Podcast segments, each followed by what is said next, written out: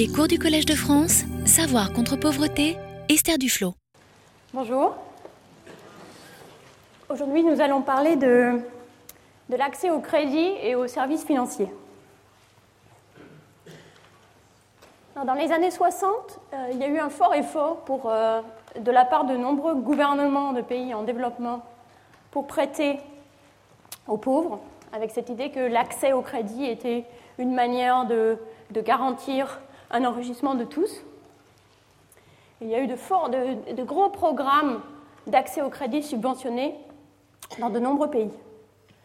Et puis dans les années 70 et encore dans les années 80, les gouvernements avaient pour la plupart abandonné tout espoir de prêter aux pauvres et d'être remboursés. Ces programmes se sont euh, effondrés avec un défaut de remboursement presque total dans de nombreux cas. Euh, quelques États continuaient néanmoins à, subventionner des programmes de crédit pour les pauvres, euh, mais ces programmes fonctionnaient quasiment comme des, allocations. Il y avait assez peu de. Euh, même s'ils étaient présent, pré, pré, présentés comme du, crédit, il y avait en fait assez peu d'espoir d'être de fait remboursé, c'était plutôt comme une rente. Par exemple, en Inde, avec la nationalisation des banques à la fin des années 60 et encore au début des années 80, euh, il y a eu un développement très fort euh, d'agences bancaires dans les zones rurales. Et euh, une étude de Robin Burgess et Rohini Pandey a montré que, de fait, ce, ces agences ont permis de, réduire la pauvreté, mais que euh, faire augmenter les revenus des gens de, de 1 dollar grâce à ce système d'agences coûte en fait plus de presque 3 dollars. Donc ça coûte de fait, les gens s'enrichissent, mais ça coûte plus d'argent au gouvernement de les faire s'enrichir euh, que ce que ça ne leur rapporte à eux.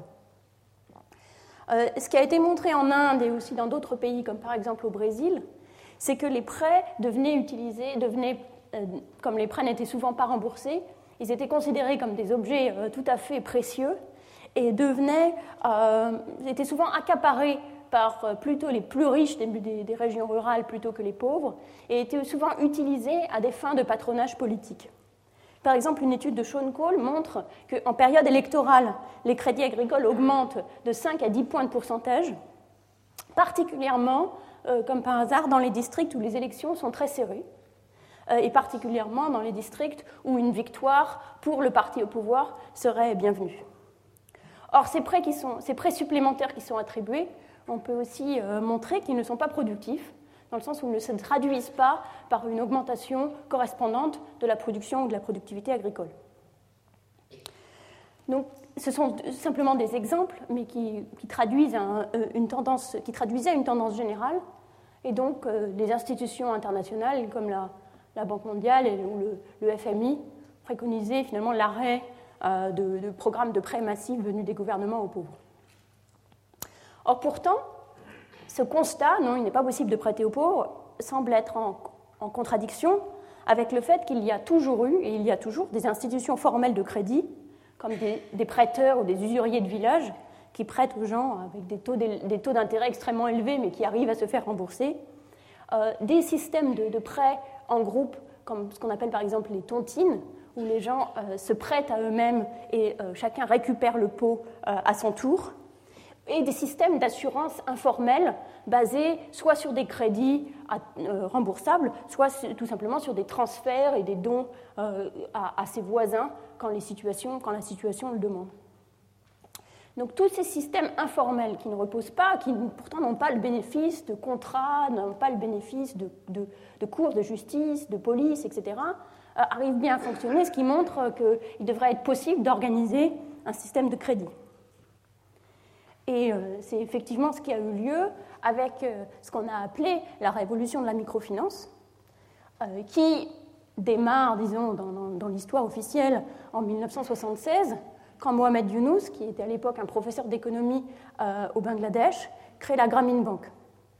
La Grameen Bank est une institution qui arrivait, avec un système que je vais décrire en détail d'ici peu, à faire des tout petits prêts à des femmes pauvres. À partir des débuts, les premiers prêts euh, de Mohamed Younous à, la, femmes correspondaient à une dizaine de femmes. Euh, et depuis, à partir de ces débuts modestes, le microcrédit est devenu un phénomène mondial. Il y a aujourd'hui 25 milliards d'encours, 150 à 200 millions de clients et des taux de remboursement extrêmement élevés, autour de 97-98%. Euh, ce qui est important à, signaler, et on va y revenir, c'est que la plupart des institutions de microcrédit, pas toutes, mais la plupart des institutions de microcrédit ont un but euh, soit euh, pas pour profit, soit même commercial, mais sont rentables, c'est-à-dire n'ont pas besoin de, subventions pour survivre. le microcrédit est devenu un phénomène majeur. D'une part, il a été récompensé en 2006 par le par le prix Nobel qui a été attribué euh, conjointement à Mohamed Younous et à la Grameen Bank, donc à toutes les femmes euh, euh, emprunteurs de la Grameen Bank. Donc ça, c'est sur, le plan de la reconnaissance à la fois académique et institutionnelle. au point de vue des, investisseurs, le microcrédit est aussi tout à fait bien reconnu. L'exemple le plus récent est l'offre publique d'achat de Compartamos, une, institution de microcrédit mexicaine qui a, euh, qui, a, déclenché un véritable enthousiasme auprès des investisseurs et a énormément enrichi les fondateurs de Compartamos. Donc il y, a, un succès à la fois d'estime, euh, récompensé par le prix Nobel, et euh, de business, récompensé, si on peut dire, par l'offre publique d'achat de, de Compartamos. On reviendra un petit peu à la tension entre ces deux objectifs. Aujourd'hui, les institutions de microcrédit euh, essayent de dépasser le crédit pour devenir des institutions de microfinance, d'où le F ici, institution de micro, IMF pour institution de microfinance. Elles essayent de fournir d'autres services financiers, euh, donc au-delà des prêts en groupe qui forment la base le, produit de base du microcrédit, des prêts individuels plus importants pour financer une activité plus grande, par exemple pour des petites entreprises plutôt que pour des, euh, ménages. Euh, des services d'épargne et aussi, c'est un peu la nouvelle frontière euh, des services d'assurance.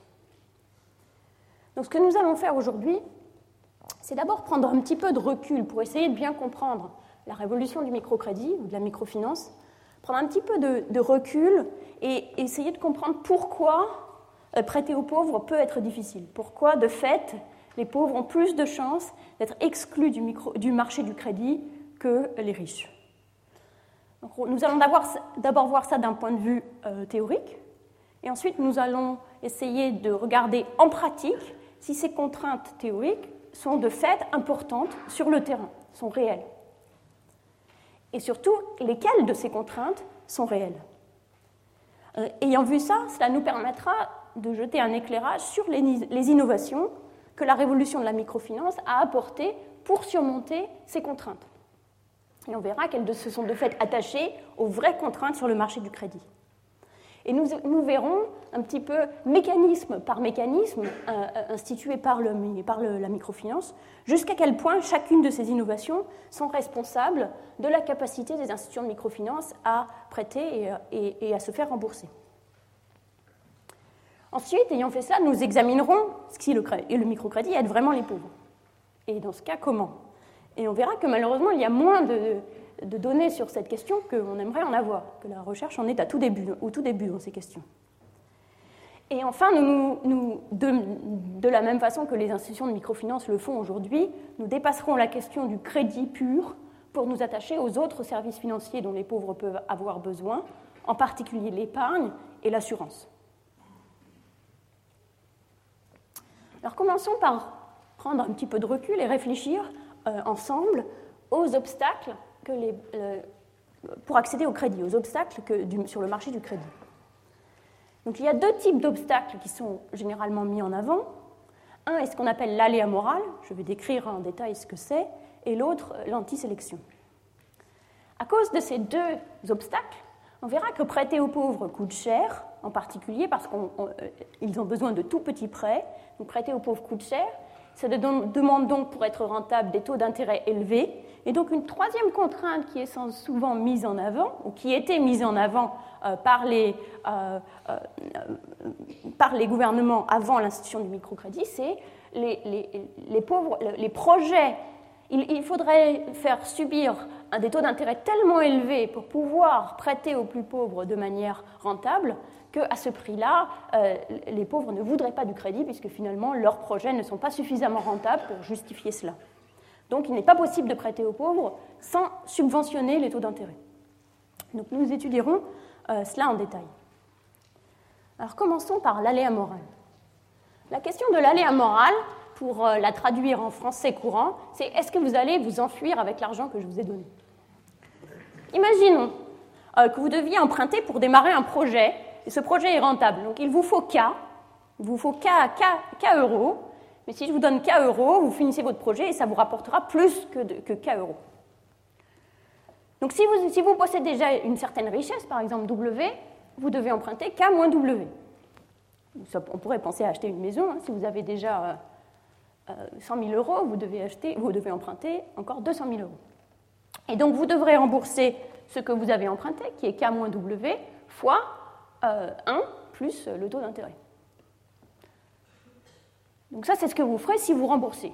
Mais imaginons que vous ayez aussi la possibilité de vous enfuir avec l'argent en payant un, coût.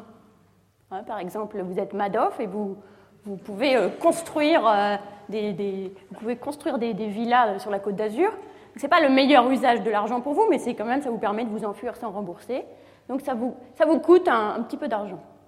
Donc état cas. Donc si le coût de vous enfuir avec l'argent est plus faible que le coût de, rembourser, eh bien vous partirez sans rembourser. Donc plus vous pouvez hypothéquer, moins vous avez la tentation de vous enfuir avec l'argent. C'est pour ça que quand vous, empruntez pour une maison, on vous demande de mettre euh, une partie de, l'argent sous forme de cash. Donc plus vous pouvez hypothéquer, plus vous risquez de, euh, plus vous, avez de chances de rembourser, moins vous pouvez hypothéquer, plus vous risquez de vous enfuir avec l'argent. Or, les banques, évidemment, ne veulent pas vous prêter euh, un montant suffisant pour vous encourager à partir avec l'argent. Donc, euh, dans ce modèle vraiment très très simple, vous ne pouvez emprunter qu'un certain multiple du montant de vos actifs. Donc, si vous avez W, vous pourrez emprunter 4 fois W ou 5 fois W. On le voit très bien, par exemple, quand on essaye d'acheter une maison, ou jusqu'à récemment, à juste titre, on vous demandait de mettre une certaine partie du montant de la maison vous-même. Ce que ça signifie évidemment, c'est que plus vous êtes pauvre, euh, plus, moins vous pouvez emprunter, quelle que soit la rentabilité de votre projet. voilà une première contrainte de marché du crédit toute simple. Plus vous êtes pauvre, moins vous pouvez emprunter. Ça ne veut pas dire pour l'instant que vous êtes complètement coupé du marché du crédit, mais ça veut dire que l'emprunt qu'on va bien vouloir vous consentir sera faible, sera de petits montants. Alors voyons maintenant pourquoi le fait c'est une première contrainte, c'est-à-dire vous êtes limité sur les montants, quelle que soit par ailleurs la, valeur de vos idées. Et cette première contrainte, le fait que vous soyez limité sur les montants, vous, nous conduit à une deuxième contrainte. Si on rajoute quelque chose de très simple, c'est que la banque, pour, même pour éviter que vous partiez sans, payer, la banque doit payer des coûts de surveillance, des coûts de contrôle. Mettons par exemple que si elle ne paye pas ses coûts de contrôle, vous pouvez vous enfuir sans payer aucun argent. Donc si elle ne paye pas au moins un coût de contrôle, eh bien tout le monde partirait avec l'argent. Donc pour chaque emprunt, la banque doit avoir quelqu'un qui vérifie que vous remplissiez bien vos obligations tous les mois, etc. Or, on peut penser que ce coût n'est pas proportionnel à la somme engagée par la banque. Hein, par exemple, euh, euh, de toute façon, si vous ouvrez un compte, il faut que vous ayez votre, propre compte, même si ce compte est de 1000 euros ou de 100 000 euros, vous avez toujours votre propre compte. Donc le coût qui est engagé par la banque en termes de contrôle est en partie un coût fixe. Il n'est pas seulement proportionnel. Alors, pour caricaturer un peu, disons que le coût est entièrement fixe que prêter un euro coûte autant à la banque que prêter un million d'euros. Évidemment, c'est une caricature, hein, mais prenons ça, prenons ça comme cas limite pour l'instant. Et après, euh, la logique euh, s'applique parfaitement si le coût est en partie fixe et en partie proportionnel. Quand il y a un coût fixe pour prêter, il y a ce qu'on appelle un effet multiplicateur. Pour couvrir ces frais fixes de contrôle, la banque doit fixer des taux plus élevés pour rentrer dans ses frais.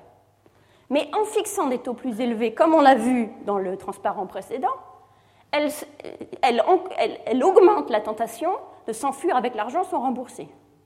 Donc elle augmente le risque de défaut, et du coup elle doit encore, encore plus augmenter ses taux d'intérêt de manière à couvrir le risque de défaut. Donc on a un effet multiplicateur. qui a deux conséquences. D'abord, il, y a un coût, il peut y avoir maintenant un coût très important entre le coût de l'argent, c'est-à-dire ce que coûte l'argent à la banque, le taux d'intérêt pour elle, le taux interbancaire, ou ce, que la, et euh, les taux d'intérêt qu'elle va consentir à ses clients. Même un petit coût, euh, un petit coût de contrôle, comme on en a parlé, se trouve multiplié, démultiplié, puisqu'il se, il, démultiplié par cet effet que je vais augmenter les taux d'intérêt pour couvrir le coût, et du coup j'augmente le risque de défaut. Euh, donc le taux d'intérêt est extrêmement sensible au coût de l'argent et au coût euh, de contrôle. Une deuxième conséquence, c'est que il est possible qu'il n'y ait pas de taux d'intérêt qui permette à la banque de rentrer dans ses frais. C'est-à-dire, elle augmente les taux d'intérêt pour, euh, couvrir le coût de contrôle. Par là, elle augmente la tentation de défaut. Elle devrait augmenter le taux d'intérêt qui fait augmenter aussi la tentation de défaut. Et finalement, le taux d'intérêt devrait être infini pour permettre, de prêter. Donc dans ce cas-là, qu'est-ce qui se passe? Il n'y a plus de remboursement, il n'y a plus de prêt possible. Or, cela est d'autant plus possible que vous êtes moins capable, que, votre richesse personnelle est plus faible. Donc, on a une deuxième contrainte de crédit qui est plus grave, qui est que vous pourriez être complètement coupé du marché du crédit. C'est-à-dire, si vous êtes suffisamment pauvre, que vous n'avez pas beaucoup à, hypothéquer, il est possible que la banque refuse de vous prêter quoi que ce soit. Parce qu'elle ne peut pas rentrer dans ses frais, il n'y a pas de taux d'intérêt qui lui permette de vous prêter et de rentrer dans ses, frais pour mettre ça en, français courant, les coûts de, contrôle sont, tellement, sont suffisamment élevés pour que vérifier ce qui se passe sur un tout petit emprunt de 100 dollars, par exemple, comme, euh, comme, les prêts du microcrédit, ce soit, soit simplement trop cher pour la banque. Par ailleurs, même si cela n'arrive pas, il est possible que, comme les taux, on, a dans ce modèle que paradoxalement, et de manière euh, en quelque sorte injuste, les pauvres doivent payer des taux d'intérêt plus élevés que les riches, puisqu'ils ont plus de tentation de s'en aller avec l'argent. Donc on va avoir que plus vous empruntez, plus vous empruntez, moins, le taux d'intérêt est élevé, puisqu'il y a une base plus élevée pour que la banque rentre dans ses frais de contrôle. Et par ailleurs, si vous êtes suffisamment pauvre, il est possible, que vous soyez entièrement coupé du marché du crédit. Donc ça, c'est le premier type de problème euh, qui, explique qu'il soit particulièrement difficile de prêter aux pauvres, et en particulier qu'il puisse être difficile que, les pauvres aient à, supporter des taux d'intérêt plus élevés ou même n'aient simplement pas accès au marché du crédit. C'est ce, qu'on appelle un échec du marché. Deuxième type d'asymétrie d'information qui peut aussi se traduire en une contrainte du crédit complète pour les plus pauvres, c'est ce qu'on appelle la sélection adverse ou l'antisélection. Alors imaginez maintenant que les individus diffèrent. C'est-à-dire certaines personnes, pour elles, c'est très très facile de s'en aller avec l'argent, et pour d'autres, c'est plus difficile. Par exemple, il y a certaines personnes qui sont plus honnêtes que d'autres, si c'est un coût euh, moral, par exemple. Imaginez que ce soit quelque chose que la banque ne puisse pas observer. La banque ne le voit pas. Donc certains dans ce modèle empruntent alors qu'ils ont l'intention de ne jamais rembourser. Ils ont un très, petit coût de, de, rembourser, donc de toute façon, ils ont l'intention de s'enfuir avec l'argent, mais malheureusement, la banque ne peut pas euh, l'observer. Donc il y a encore un effet multiplicateur dans ce modèle. C'est-à-dire les banques vont vouloir augmenter leur taux d'intérêt pour couvrir leurs pertes, mais ce faisant, elles découragent les meilleurs emprunteurs, ceux qui avaient précisément l'intention de rembourser. Parce que ceux qui n'avaient pas l'intention de rembourser, pour eux, le taux d'intérêt n'est pas vraiment un problème. Donc en augmentant le taux d'intérêt, les banques empirent la qualité de leur groupe d'emprunteurs et donc doivent augmenter encore plus le taux d'intérêt pour justifier ça. Et là, à nouveau, on peut arriver dans une, dans une situation où il n'y ait tout simplement pas de taux d'intérêt qui permette euh, le prêt. Et à nouveau, cela, a plus de chances d'arriver pour les gens qui ne sont pas capables, qui ne sont pas en mesure euh, de euh, proposer des actifs à hypothéquer. Donc à nouveau, les pauvres peuvent se, trouver complètement coupés de tout marché du crédit. Une autre caractéristique de, ce type de marché, c'est que même si au départ il y a une forte compétition entre les banques, dans ce type de monde, il, il, y a beaucoup moins de compétition ex post. Parce qu'une fois qu'une banque a payé les coûts pour, vous, euh, pour vérifier qui vous êtes, etc., eh bien, vous n'avez pas envie de changer de banque qui devra à nouveau payer les coûts et vous faire payer ça sous la forme de taux d'intérêt. Et comme vous n'avez pas envie de changer de banque, seulement, comme seuls les gens dont la banque a, a réussi à comprendre qu'ils n'étaient pas de bons payeurs ont envie de changer de banque, ça augmente le problème d'antisélection pour tous les nouveaux emprunteurs. C'est-à-dire, si vous êtes un nouvel emprunteur, vous êtes a priori suspect. Parce que pourquoi avez-vous voulu quitter votre banque? Donc, ça crée des situations où, même si le marché est au départ compétitif, ex post, ça crée une situation de dépendance entre l'emprunteur et la banque avec qui il a institué une relation. Une fois que cette situation de dépendance euh, existe, la banque peut faire payer des taux d'intérêt de plus en plus élevés sans risquer de perdre son, euh, son client, puisque pour lui, il est extrêmement difficile de changer de banque.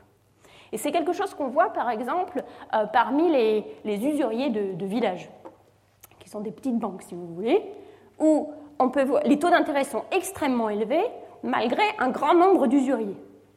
Mais ce qui se passe, c'est que les usuriers refusent de prendre les clients des autres, en particulier parce que ça leur demande beaucoup de, mal de, vérifier que la personne va de fait rembourser. Et donc les gens sont coincés dans une relation bilatérale avec l'usurier avec qui ils travaillent, qui peut donc augmenter le taux d'intérêt de plus en plus, de plus en plus, de plus en plus. Donc si l'aléa moral et l'antisélection sont des contraintes réelles, le marché du crédit peut conduire à un piège de pauvreté, à la fois au niveau individuel et au niveau de la société. Au niveau individuel, parce que étant pauvre, comme je ne peux pas avoir accès au marché du crédit, même si j'ai une formidable idée pour commencer une nouvelle activité, je ne vais pas pouvoir la financer. Donc être pauvre fait que je reste pauvre. Et au niveau de la société, parce que des, institutions qui permettent un meilleur fonctionnement du marché du crédit, par exemple des bureaux de crédit, un, marché, euh, un système de, de, cours de justice qui fonctionne, un système de police qui fonctionne, etc., permettre de, limiter ces problèmes d'aléa moral et d'antisélection. Donc si une société n'a pas les moyens, en quelque sorte, de, financer un tel système, eh bien, les, les problèmes sont plus graves et donc la société reste dans cette pauvreté. Alors, quelle est la réalité de ces contraintes en pratique? Il y a plusieurs questions qu'on va se poser. D'abord, euh, la dernière chose, c'est à cause des contraintes dont j'ai parlé, les taux d'intérêt du marché, les taux d'intérêt du marché sont plus importants pour les pauvres que pour les moins pauvres. Et donc on en vient à la question suivante, est-ce qu'ils sont tellement élevés que la, rentabilité des projets euh, que pourraient avoir euh, les, pauvres n'est tout simplement pas suffisante pour pouvoir justifier d'emprunter à ce prix? Deuxième chose, est-ce que les taux d'intérêt élevés empirent les problèmes d'antisélection? Est-ce que les taux d'intérêt élevés augmentent la tentation de ne pas rembourser? Et finalement, y a-t-il un aléa moral sur le marché du crédit? Donc ce qu'on va voir maintenant, c'est des études empiriques expérimentales qui essayent de répondre à toutes ces questions. Alors d'abord, est-ce que les taux d'intérêt sont élevés? Eh Bien oui, ils sont élevés. On n'a même pas besoin de faire une expérience pour ça, il suffit de regarder euh, les données. Les taux d'intérêt sont extrêmement élevés et extrêmement variables. Par exemple, dans les villages du Pakistan, les taux d'intérêt auprès des usuriers peuvent varier de 2% à 150% dans, le même, dans les mêmes villages par an. Hein. Deuxième chose, toutes les données le suggèrent, les pauvres empruntent moins de plus petits emprunts et paient des taux d'intérêt plus élevés que les riches. Les taux d'intérêt payés par les plus pauvres sont de fait extrêmement élevés. Un exemple extrême, et on y reviendra, les taux d'intérêt euh, de prêt à la journée pour les marchands de fruits et légumes euh, en Inde coûtent à peu près 5% par jour, ce qui représente, vous prenez 1 plus 5% à la puissance 365, plusieurs millions par an. Donc des taux d'intérêt absolument faramineux. C'est des exemples particulièrement élevés pour ce marché-là, mais des taux d'intérêt de 3 à 4 par, par, mois sont tout à fait communs. 3 à 4% par mois, ça fait déjà beaucoup. Alors, donc, il est donc vrai que les taux d'intérêt sont élevés et que les pauvres payent des taux d'intérêt plus élevés que les riches. Euh, je le signale, on y reviendra, les taux d'intérêt pratiqués par le microcrédit sont élevés aussi. On n'est pas à 3 ou 4% par mois, mais on en est facilement entre 20% et 30% par an, euh, ce qui est évidemment des taux, des taux déjà élevés. Alors, est-ce qu'à cause de ce taux d'intérêt, les, pauvres s'excluent-ils d'eux-mêmes du crédit parce que la rentabilité de leur projet ne peut pas être aussi élevée que les taux qu'ils ont à payer? Ah, qui serait donc cette première contrainte. Après, a priori, ça ne paraît pas être le cas. Euh, on voit, de fait, on observe ces taux et on observe bien que les pauvres euh, empruntent à ces taux. Les, prêts des petits des, marchands de légumes, des, des, milliers, des dizaines de milliers de marchands de légumes empruntent à ces taux euh, tous les jours, depuis des années. Alors on pourrait dire oui, mais c'est parce qu'en en fait, il y a énormément de défauts, donc ça ne représente pas vraiment la rentabilité, la, rentabilité des projets. Mais ce n'est pas, vraiment le cas parce que les, les, taux de défaut sur le marché informel sont extrêmement faibles. Donc il semble bien que les pauvres soient capables d'emprunter à ces taux et soient capables de rembourser, ce qui montre bien qu'ils ont trouvé un usage de l'argent qui est suffisant pour rembourser. C'était l'observation de Younous. Comment peut-on dire que les, pauvres ne peuvent pas emprunter alors qu'ils empruntent auprès euh, d'usuriers à ces taux faramineux? C'est donc qu'ils sont bien capables de rembourser et que leurs projets sont suffisamment rentables pour cela. Toutefois, ce qu'on observe, c'est les gens qui ont choisi d'emprunter. Or, il est possible qu'il y ait énormément d'hétérogénéité dans les taux de rentabilité des projets et que c'est finalement une minorité infime de gens qui acceptent d'emprunter à ce taux. Et donc, ce qu'on voit en voyant le taux d'intérêt qui sont, qui sont pratiqués, c'est la rentabilité pour une toute petite minorité de, gens. Donc, pour ça, ce qu'on aimerait bien, c'est euh, regarder la rentabilité de l'entrepreneur moyen, pas l'entrepreneur qui décide d'emprunter spécifiquement. Donc il y a deux, euh, une expérience qui nous permet de, qui nous permet de, regarder ça. C'est une expérience qui a été faite au, Sri Lanka. C'est une étude d'un chercheur sri-lankais Suresh Demel qui travaille avec euh, deux autres chercheurs, euh, David Mackenzie et Chris Woodruff. Donc ils sont partis d'un recensement qui, en fait, qui a suivi le, tsunami. C'était un petit peu en marge du tsunami. Un recensement de toutes les business, toutes, toutes les activités et ils ont retenu 405 ménages qui ont une petite entreprise de commerce ou de manufacture qui n'était pas affectée par le tsunami, parce que les gens affectés par le tsunami sont traités, sont traités différemment, et qui avaient une toute petite activité avec un capital inférieur à, à, 1000 dollars, en excluant la, maison et les, bâtiments. Et l'encours moyen de ces entreprises était à peu près de 100 dollars en machines ou en stock.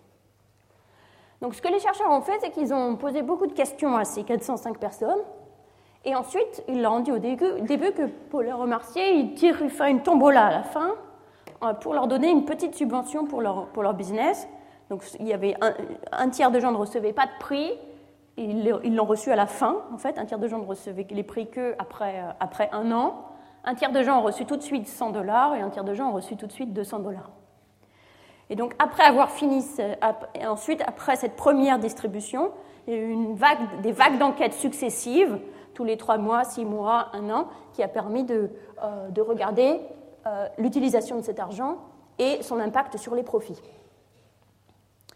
Et donc, l'avantage de cette méthode par rapport à observer les gens qui choisissent d'emprunter, c'est qu'on a la rentabilité du capital pour Évidemment, tout le monde a pris l'argent, puisque c'est de l'argent, c'est de l'argent gratuit, il n'y a pas de raison de ne pas le prendre.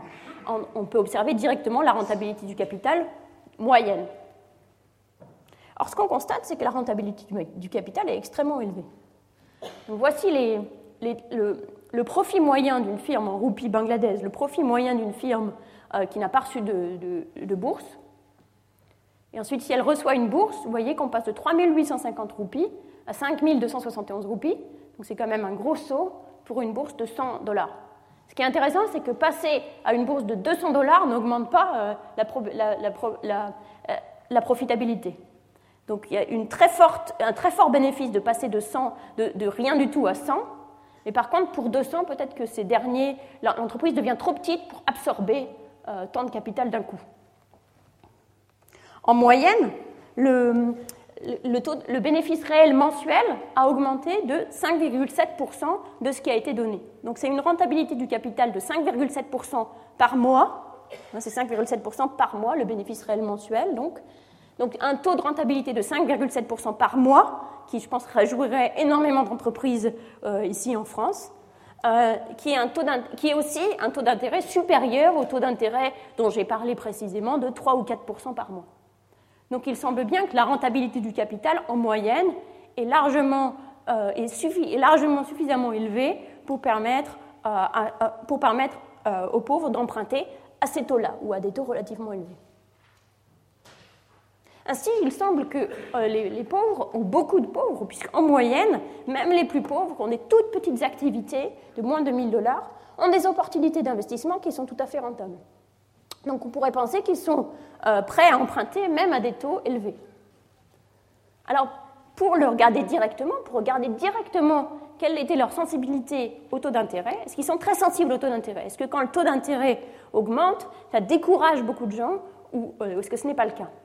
Les institutions de microfinance euh, en, en général sont très convaincues que les taux d'intérêt peuvent être élevés et que les pauvres sont tout à fait capables de payer ces taux d'intérêt élevés et sont tout à fait prêts à payer des taux d'intérêt élevés. Donc on peut augmenter les taux d'intérêt.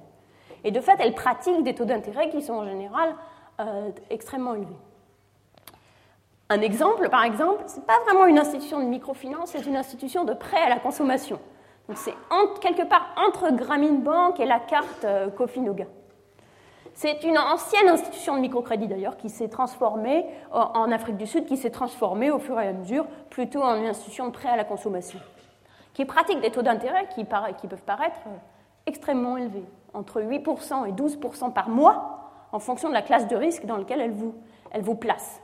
Donc c'est des taux d'intérêt qui ne seraient pas acceptables ici. Ah, donc, euh, euh, Dean Carlin et Jonathan Zinman, on va voir beaucoup Dean Carlin dans cette, dans cette dans, ce cours, puisque c'est un des chercheurs qui a le plus travaillé sur le microcrédit.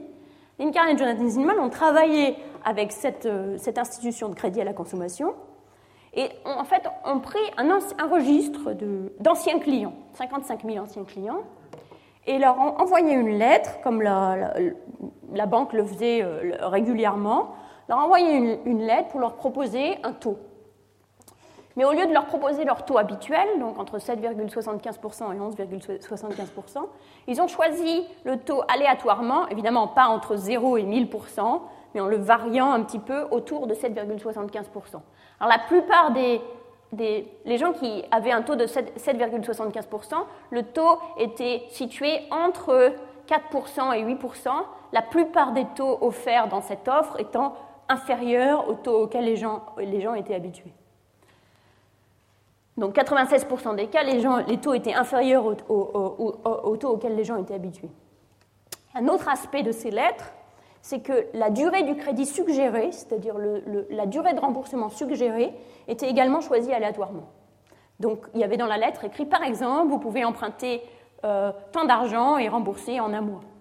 Le, taux d'intérêt lui-même était le taux qui était offert, euh, mais la durée était simplement suggérée. Alors voilà la demande, le nombre de gens qui ont accepté de, prendre le crédit en fonction du taux d'intérêt qui leur a été autorisé, normalisé à zéro. Donc zéro, c'est si votre taux d'intérêt était celui que vous avez l'habitude de prendre. Et puis, dans ce sens-là, c'est quand le taux d'intérêt est moins élevé et plus élevé. vous voyez que la pente est effectivement décroissante, c'est-à-dire les gens ont, ont, plus de chances de prendre un crédit si le taux est plus faible, mais elle ne décroît pas très fortement, sauf quand le taux est vraiment extrêmement élevé. Quand le taux devient trop élevé, alors là, les gens, les gens, ne prennent pas. Mais quand le taux n'est pas très élevé, euh, les gens ne sont pas extrêmement sensibles au taux d'intérêt. Réduire le taux d'intérêt de 1% par rapport au niveau habituel augmente le nombre de souscriptions de crédit simplement d'un tiers de pourcent. Donc ça veut dire par exemple de passer de 12% à 8%, qui fait donc une, une différence de 4%, vous ferez augmenter le, nombre de gens qui acceptent de prendre un crédit simplement de 1%. Donc ce n'est pas une sensibilité très forte, correspondant un petit peu à ce que les institutions de microcrédit disent. Ils disent que le, taux d'intérêt, ce n'est pas un problème, les gens sont prêts à payer euh, des taux d'intérêt relativement élevés, ça ne va pas les décourager. Alors ce qu'on voit ici, c'est que les clients sont plus sensibles à une augmentation du taux d'intérêt comme les taux d'intérêt sont extrêmement élevés déjà, on peut penser qu'ils sont à peu près fixés au niveau optimal que les gens acceptent, le niveau le plus élevé que les gens acceptent de payer sans euh, refuser d'emprunter. Donc les gens ne sont pas extrêmement sensibles à la, les gens ne sont pas extrêmement sensibles à taux d'intérêt. Ils ont l'air beaucoup plus sensibles à la durée de remboursement qu'on leur suggère. C'est-à-dire si on leur propose de rembourser en 4 mois, ça les intéresse beaucoup moins que si on leur propose de rembourser en 6 mois. Donc, si vous, augmentez d'un mois la durée suggérée de remboursement, vous passez de 4 à 5, ça fait augmenter le nombre de souscriptions de 15%. Donc c'est un, fort effet. Alors il faut ici montrer une note de prudence. Est-ce que les clients comprennent vraiment ce qu'est un taux d'intérêt? C'est-à-dire quand les institutions, certaines institutions facturent des taux d'intérêt extrêmement élevés. Donc on a parlé de Compartamos au Mexique qui vient de faire son offre publique d'achat, rendant ainsi ses, promoteurs initiaux extrêmement riches. Euh, ce qui a énormément fâché euh, Mohamed Younous, qui, euh, qui, a, qui, a, écrit un article dans, le, dans plusieurs journaux pour dire que des institutions qui pratiquent des taux d'intérêt si élevés finalement, non, ne, correspondent pas du tout à l'esprit de la microfinance initiale. Elles ne valent pas mieux que les prêteurs que nous essayons, que les, usuriers que nous essayons de remplacer. Donc il y a ce grand débat entre donc les, vieux sages de la microfinance et les, jeunes Turcs qui euh, euh, pensent qu'ils peuvent euh, faire le bien tout en se faisant du bien, disons. Et leur réponse, la réponse de Compartamos, c'est mais si les clients sont prêts à emprunter ces taux, pourquoi ne leur prêterions-nous pas à ce montant? Après tout, personne ne les force à venir. Donc s'ils viennent à ce taux-là, eh bien, ça veut dire que nous remplissons finalement toujours une fonction sociale, puisque les gens acceptent de prêter. Si en plus ça, permet de, euh, de, faire venir les investisseurs, eh bien, c'est encore mieux, puisque comme ça, ça assurera notre pérennité. Donc ça, c'est un petit peu l'argument qu'on Compartamos versus Mohamed Younous qui dit qu'il faut, il faut, il faut faire payer les taux d'intérêt les plus bas qui nous permettent de rester à peu près rentables. L'argument Compartamos suppose que les emprunteurs comprennent les taux d'intérêt. C'est-à-dire s'ils viennent et qu'ils empruntent à 100%, ça veut dire qu'ils comprennent, ils comprennent bien euh, ce qu'ils sont en train de payer. Euh, ce qui n'est pas évident. Euh, par exemple, les institutions de microfinance en Inde présentent en général les taux d'intérêt comme, ce qu'on appelle les taux d'intérêt fixes, ou en anglais flat, c'est-à-dire les taux d'intérêt que vous paierez tout au long sur l'ensemble du capital. Donc si vous empruntez 100, vous, devriez, devrez par exemple payer 12% de 100 sur toute une année, bien qu'au fur et à mesure vous remboursiez le capital. Donc le taux d'intérêt effectif est deux fois le taux d'intérêt qui est annoncé. C'est une grande dispute entre les institutions de microfinance en Inde et la Banque centrale de l'Inde, qui accuse à juste titre les institutions de microfinance de ne pas, être, euh, euh, de ne pas énoncer leurs conditions de prêt de manière euh, suffisamment transparente. Donc ça, c'est une première chose. La deuxième chose, c'est est-ce que les, gens comprennent bien ce qu'est le taux d'intérêt? Est-ce qu'ils font bien attention au taux d'intérêt et pas à d'autres choses qui seraient moins importantes? Donc pour le savoir, Dean Carlin toujours, avec d'autres chercheurs, euh, on travaillait avec la, banque pour tester ce que la banque, cette, institution de, entre, à mi-chemin entre microcrédit et, crédit de consommation, euh, qu'est-ce que la banque fait en général euh, pour, pour faire venir le, pour, faire, pour appâter le chaland, si vous voulez, donc des, manipulations de marketing. Et l'intérêt de, cela, c'est que comme le, taux d'intérêt, on, fait varier le taux d'intérêt et on fait varier les, euh, des formes de marketing qui ne devraient pas du tout être importantes en principe. Et donc on va pouvoir comparer la sensibilité à un point de plus de taux d'intérêt par mois, ce qui représente une somme considérable, avec des toutes petites modifications de marketing. Alors je vais vous euh, montrer, donc ça c'est la lettre. Voilà, donc qu'est-ce qu'on peut varier? On peut varier ça par exemple, est-ce qu'on met une photo? Est-ce que c'est un monsieur ou est-ce que c'est une dame? Euh, On peut varier ça. Au lieu de dire a special rate for you, on peut dire a low rate for you, un taux bas pour vous. On peut varier ça. C'est-à-dire, on peut dire, est-ce qu'on peut donner plusieurs exemples de, montants, euh, de, maturité et de, niveau de remboursement. On peut varier s'il y a une tombola pour, gagner un téléphone portable, etc. Donc ils ont fait varier toutes ces, toutes ces choses, des, petites, des, choses qui ne devraient finalement pas compter du tout. Or, qu'est-ce qu'on constate? Ben, C'est que prises conjointement, toutes ces manipulations un petit peu anodines dont j'ai parlé affectent la demande. Plus, plus grave, en quelque sorte, elles affectent la demande plus que les taux d'intérêt. Par exemple, si vous mettez une photo d'une jeune femme ici, au lieu d'une photo d'un jeune homme, vous faites augmenter le nombre de souscriptions d'un quart de 0,4%. Or, si vous vous souvenez, un point de taux d'intérêt par mois, c'était 0,3%. Donc une photo de quelqu'un fait d'une femme plutôt que d'un homme ou pas de photo du tout. Euh, je regrette de dire qu'une photo d'un homme ou pas de photo, ça n'a pas de différence. fait augmenter la, la, demande de plus qu'un point de taux d'intérêt. Un exemple. Un autre exemple. une possibilité, c'était de dire vous pourriez utiliser cet argent pour acheter un nouveau frigidaire. Et les gens prennent ça un petit peu comme une contrainte. Et donc, si vous ne donnez pas d'exemple spécifique comme ça, vous faites augmenter la demande de 0,6%, soit une réduction de 2 points de pourcentage, équivalent à une réduction de 2 points de pourcentage par mois du taux d'intérêt. Troisième possibilité, euh, cette table-là, on pourrait la faire plus compliquée avec plusieurs possibilités, etc. Il y a beaucoup de données de, psychologie qui montrent que les gens n'aiment pas avoir trop de choix, ça devient compliqué. Effectivement, ne proposer qu'un seul exemple de durée et de montant augmente le, taux de souscription de 0,7%, plus qu'une réduction de 2 points de pourcentage. Ainsi, ces manipulations qui, qui, sont apparemment anodines ont l'air d'avoir plus d'importance que le taux d'intérêt. Donc ça laisse à penser que la sensibilisation des clients est sans doute limitée, et par ailleurs que nous comprenons assez mal euh, les déterminants de la demande de crédit, puisque nos modèles traditionnels, évidemment, les gens regardent le taux d'intérêt, la maturité, et puis c'est tout. On ne sait pas exactement comment expliquer tout cela. Or, tout cela est important.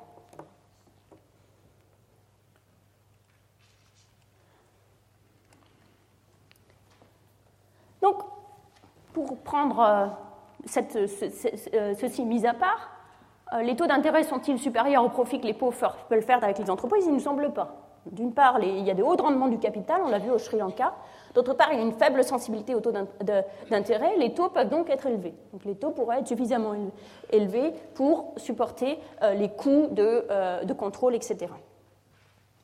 Alors le problème, c'est est-ce que ces taux élevés augmenteraient, comme on l'a vu, il y a un risque que ces taux d'intérêt augmentent euh, les problèmes d'antisélection et de hasard moral. Alors est-ce que c'est le cas? Auquel cas, on pourrait avoir ces phénomènes de, de, cycles et de, multiplicateurs qui empêcheraient euh, de prêter.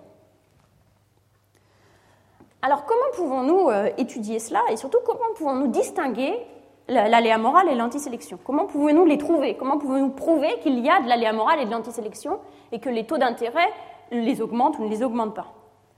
Alors, ça, paraît extrêmement difficile, puisque par définition, ce sont des choses qu'on n'observe pas. Si la banque pouvait les observer, eh bien, ça ne serait plus un problème.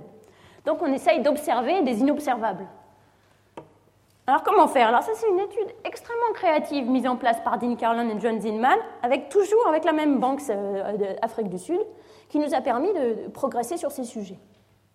Et le design expérimental se construit à partir de la randomisation dont j'ai déjà parlé sur les niveaux de taux d'intérêt. Alors, première question qu'on peut se poser, souvenez-vous, nous savons que ceux qui ont reçu une offre élevée ont tendance à, emprunter un petit peu moins que les autres. Est-ce qu'ils remboursent moins? Ceux qui ont accepté d'emprunter à ce taux-là, est-ce qu'ils remboursent moins? Eh bien oui, ils remboursent un peu moins. Le taux de la proportion de crédits qui ne sont pas remboursés à l'échéance euh, passe de 10,5% pour ceux qui ont reçu une offre élevée et ont emprunté à ce taux, à 8,2% pour ceux qui ont reçu une offre faible et ont emprunté à ce taux. Mais cet effet, cette différence, pourrait être due soit à l'aléa moral, soit à l'antisélection. Alors l'antisélection, qu'est-ce que c'est? C'est ceux qui ont accepté d'emprunter ces taux sont des gens qui prévoyaient de ne pas rembourser. L'aléa moral, ceux qui ont emprunté ces taux se sont trouvés avec euh, euh, un taux d'intérêt plus élevé et ex post se sont dit ah bien c'est trop élevé, moi je vais plutôt m'enfuir avec l'argent ou même s'ils avaient l'intention d'emprunter, le poids du remboursement est peut-être devenu trop élevé par rapport à, euh, leur, euh, leur, rentabilité. Donc, c'est le problème habituel d'identification dont nous avons parlé depuis euh, la leçon inaugurale. Comment séparer un effet de sélection, c'est-à-dire les gens qui acceptent d'emprunter à des taux d'intérêt élevés sont différents, et un effet traitement, si vous voulez, le taux d'intérêt lui-même a un effet sur la décision de rembourser.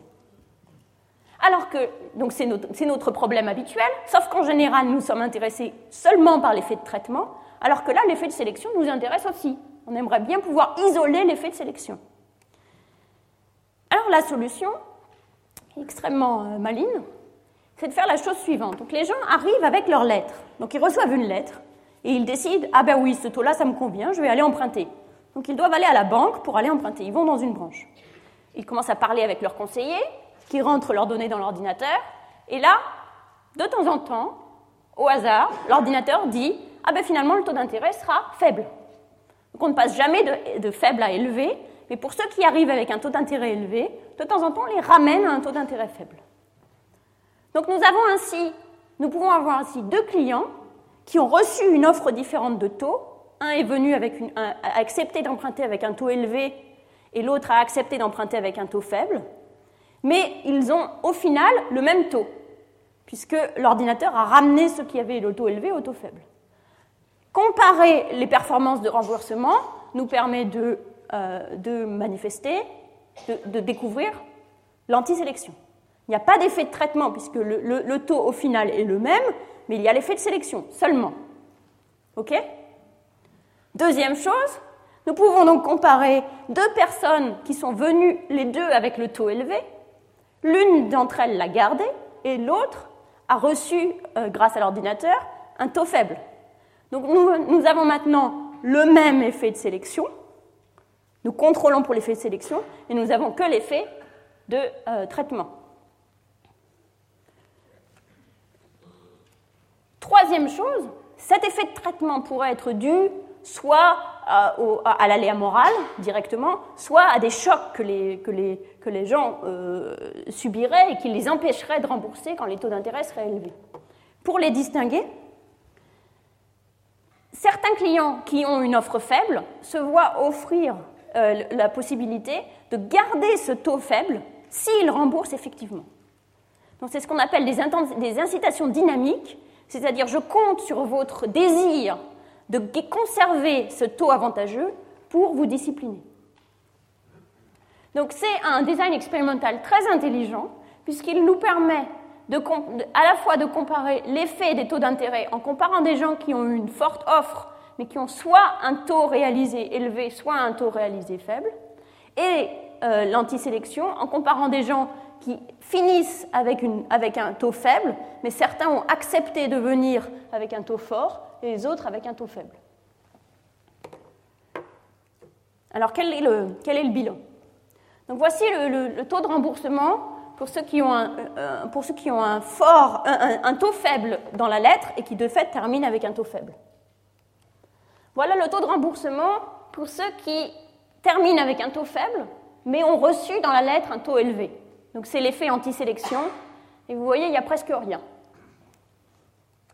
L'effet hasard moral, taux, euh, faible, euh, on, compare maintenant un taux fort on compare des gens qui ont un taux fort et qui sont venus avec un taux fort, avec des gens qui ont un taux, fort, euh, un taux faible et qui sont venus avec un taux fort. À nouveau, peu de différence. Ce qui fait vraiment une différence, c'est de promettre aux gens de garder leur taux faible. Donc on a de fait, un problème d'aléa moral, c'est-à-dire on peut donner aux gens des incitations à mieux se comporter en leur promettant de conserver, euh, euh, une, offre plus favorable que celle auxquelles ils sont habitués. En revanche, augmenter les taux d'intérêt ne crée ni trop d'aléas moral, ni trop d'antisélection.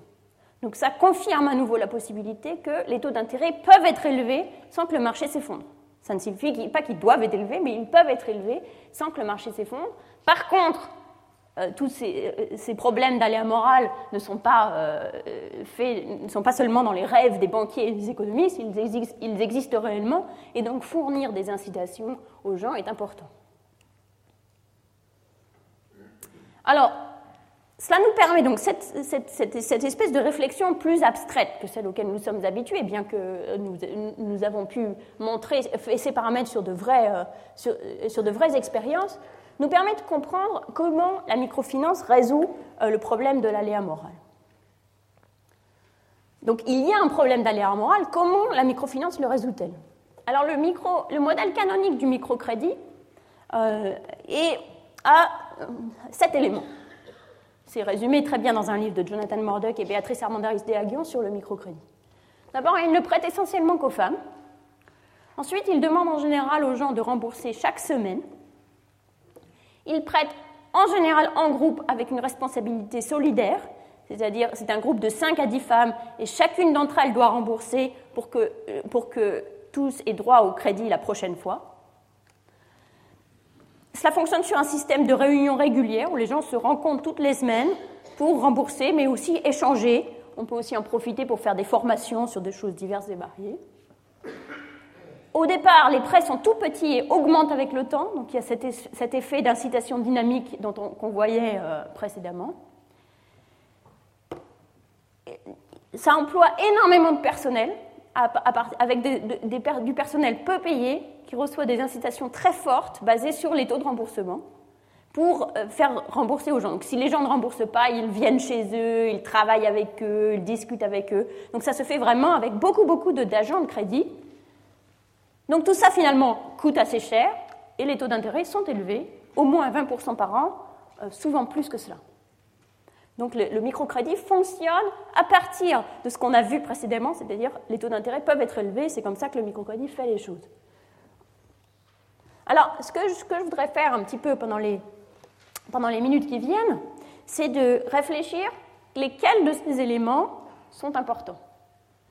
Pendant les, entre, disons, 1976, où le microcrédit a commencé, et 2000, euh, on a beaucoup discuté de cela en, théorie. Pourquoi tous ces aspects ont été étudiés sous toutes les coutures d'un point de vue entièrement théorique. Et puis plus récemment, eh bien, euh, tout un groupe de, chercheurs et d'institutions de microcrédit ont travaillé ensemble pour essayer de voir ce qui comptait vraiment, ce qui marchait vraiment, ce qui était vraiment important, pas seulement en théorie, mais en pratique. Alors d'abord, prêter aux femmes. Alors pourquoi les institutions prêtent-elles aux femmes?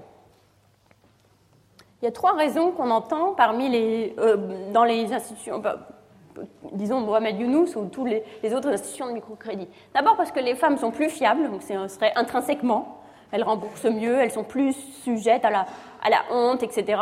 donc elles sont des meilleurs clients. Première chose. Deuxième chose, un but social, puisque prêter aux femmes, donc faire entrer l'argent par les femmes, augmente leur pouvoir décisionnel au sein du ménage et, leur, et améliore leur statut au sein du ménage, ce qui est d'une part un objectif en soi, puisque ça leur redonne du pouvoir au sein du ménage, D'autre part, euh, on, pense souvent que ça permettra d'améliorer euh, la vie de tous dans le ménage, par exemple, d'améliorer l'éducation, la santé, etc. etc. Donc c'est un objectif social de, prêter aux femmes. Et finalement, ce qu'on entend beaucoup dans les institutions de microfinance, c'est que les femmes ont, comme elles n'ont pas d'autre accès au crédit, alors que les hommes peuvent avoir plus d'accès aux banques, etc., comme les femmes n'ont aucun autre accès au crédit, leur rentabilité du capital est plus élevée. Donc elles sont, ça, aussi, cela justifie euh, euh, qu'elles soient capables de mieux rembourser. Non seulement elles sont intrinsèquement plus fiables, mais en plus leur rentabilité du capital est plus élevée. Et ça, c'est un peu une, un, un, acte de foi, disons, des institutions de microcrédit. Alors est-ce que c'est vrai? Alors sur, le premier point, nous ne disposons malheureusement pas de pas d'expérience sur la question, donc on va dire que c'est vrai, disons. Euh, le deuxième point, euh, nous, y reviendrons. Le deuxième point, nous y reviendrons hein, quand nous parlerons de l'impact du microcrédit sur la vie du foyer. Et le troisième point, est-ce que c'est vrai que les femmes, la, productivité du capital pour les femmes est plus élevée que pour les hommes? Alors, ce qu'on peut faire, c'est reprendre l'expérience du Sri Lanka dont nous avons déjà parlé, où donc on donne du capital aux femmes et aux hommes. Il y avait les deux dans l'échantillon, donc euh, on peut regarder. Alors, voyons. Donc voilà la productivité du capital pour les hommes. Donc même chose, à peu près le même dessin qu'on avait avant. Hein. On fait un grand saut en passant de, pas, de bourse à 100 dollars de bourse, puis pas beaucoup d'amélioration, pas d'amélioration en, en passant à 200. Et pour les femmes, aucun effet. Donc on donne des bourses dans cet échantillon. Ça ne veut pas dire que ce sera, il a pour le moment qu'une seule expérience. Et dans cet échantillon, la productivité du capital pour les femmes est zéro. Alors comment cela se fait? En pratique, dans cet échantillon, qu'est-ce qui s'est passé? Alors les emprunts les plus petits, de 100, de dollars, pas les emprunts d'ailleurs, les dons les plus petits, euh, n'ont en fait pas été investis dans l'entreprise. Donc ça, ça explique pourquoi ça n'augmente pas les profits. elles s'en sont servies pour autre chose, pour la famille. Mais les emprunts les plus gros ont été investis dans l'entreprise, Or, même cela ne se traduisent pas en une augmentation de la productivité, une augmentation des profits. Et cela, les auteurs l'expliquent en disant que les femmes sont en fait dans des secteurs qui sont beaucoup moins productifs. Elles, font des, elles sont dans des. Euh, quand on, quand on se restreint aux mêmes entreprises, quand on regarde les femmes et les hommes dans les mêmes entreprises, la différence entre la productivité du capital pour les hommes et pour les femmes se réduit de beaucoup. Alors c'est un résultat extrêmement provoquant hein, qu'il faut absolument euh, répliquer dans d'autres endroits pour dire si, si c'est vraiment vrai.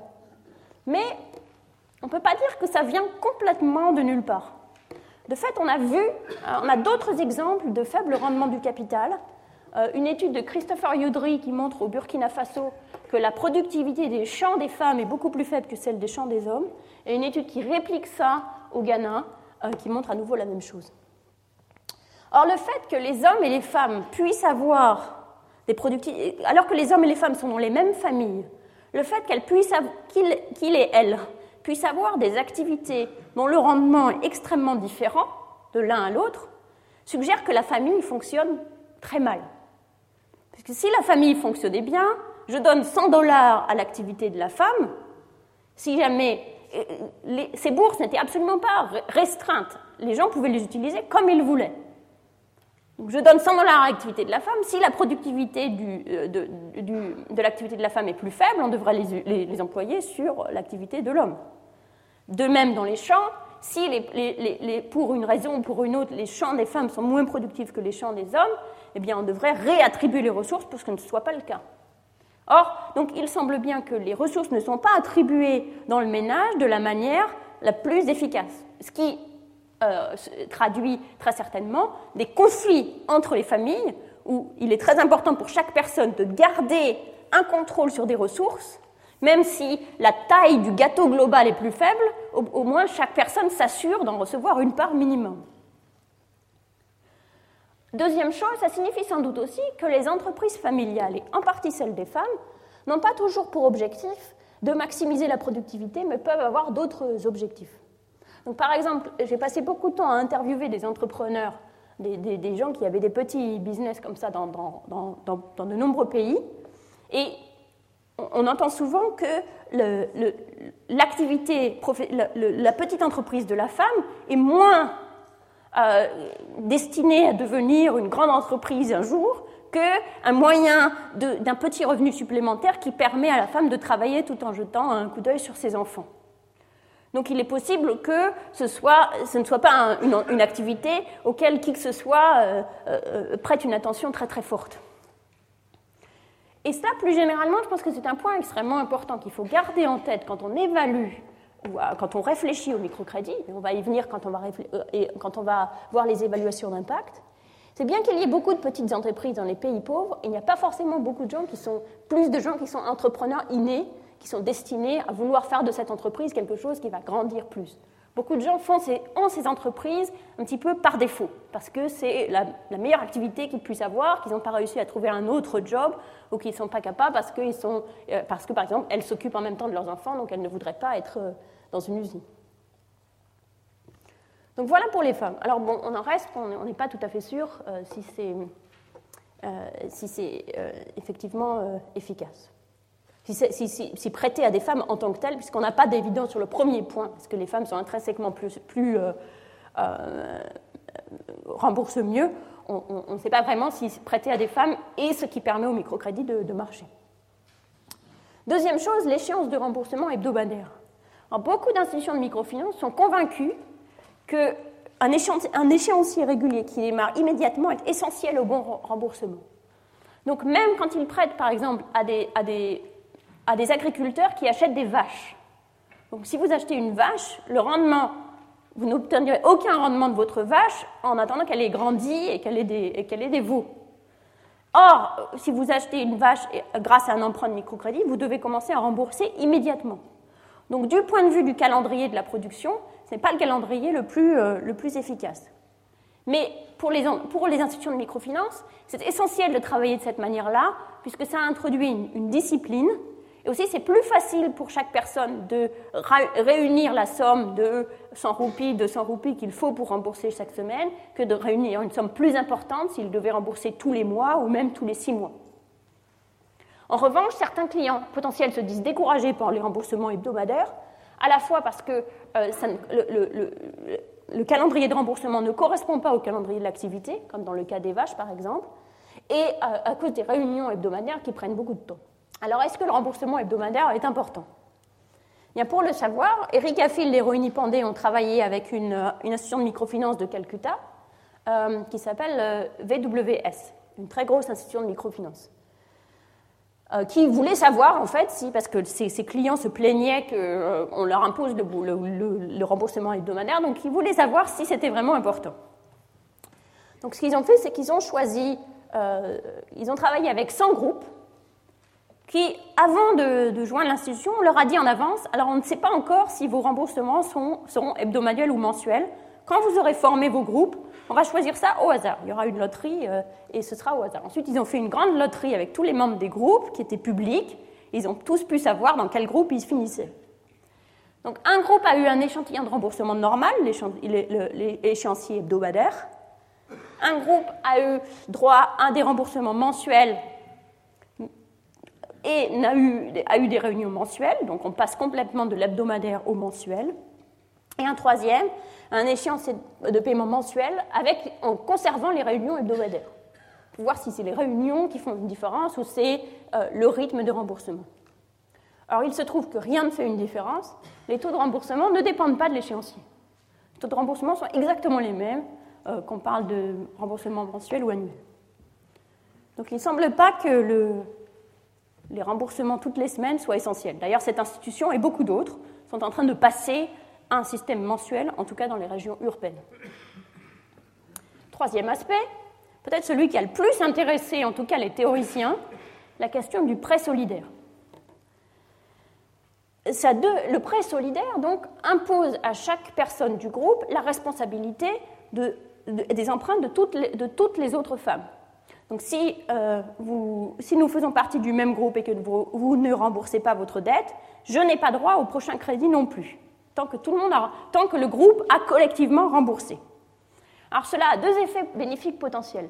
D'une part, un effet de sélection, puisque si je suis euh, solidaire, euh, si ma responsabilité est solidaire avec quelqu'un d'autre, je vais m'assurer que cette personne soit fiable, donc ça permet aux, femmes qui ont plus d'informations, puisqu'elles connaissent bien euh, euh, les autres villageoises, de choisir pour travailler avec elles les meilleures. D'autre part, un effet de contrôle, c'est-à-dire les femmes vont se contrôler entre elles. Comme elles le font gratuitement, cela réduit le coût de contrôle et cela permet donc de réduire le taux d'intérêt. Et comme on a parlé du multiplicateur, ça peut permettre éventuellement de le réduire énormément. Donc ça, c'est les avantages. Mais cela a aussi des inconvénients en particulier une pression excessive euh, qui décourage la prise de risque.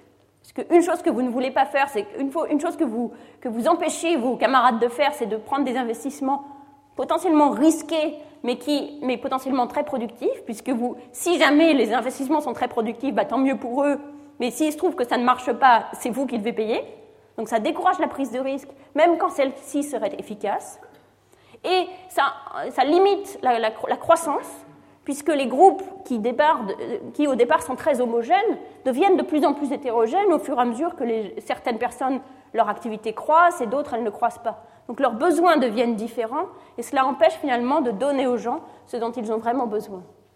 Et donc en fait, discrètement, beaucoup d'organisations abandonnent, ont abandonné ou abandonnent la responsabilité solidaire.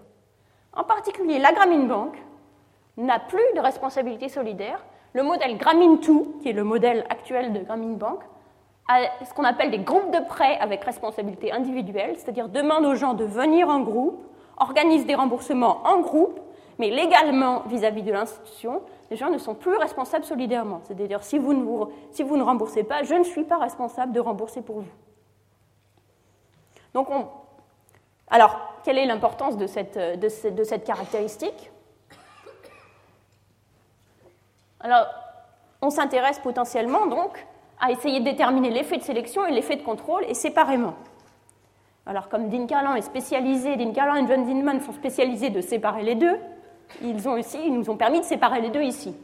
Ils ont fait deux expériences, les deux aux Philippines, avec une banque qui se demandait si elle si passer à la responsabilité individuelle, modèle Grameen 2. La première chose qu'ils ont fait, c'est qu'ils ont pris des groupes qui étaient déjà qui étaient déjà constitués, qui avaient travaillé en responsabilité solidaire pendant quelques années, en ont sélectionné la moitié et leur ont dit, ben voilà, maintenant, vous allez toujours vous réunir en groupe et rembourser en groupe, mais vous n'êtes plus responsable solidairement. Trois ans plus tard, le pourcentage de retard de paiement est exactement le même dans les deux types de centres. Donc il semble que cet effet ex post de contrôle ne soit pas si important que cela.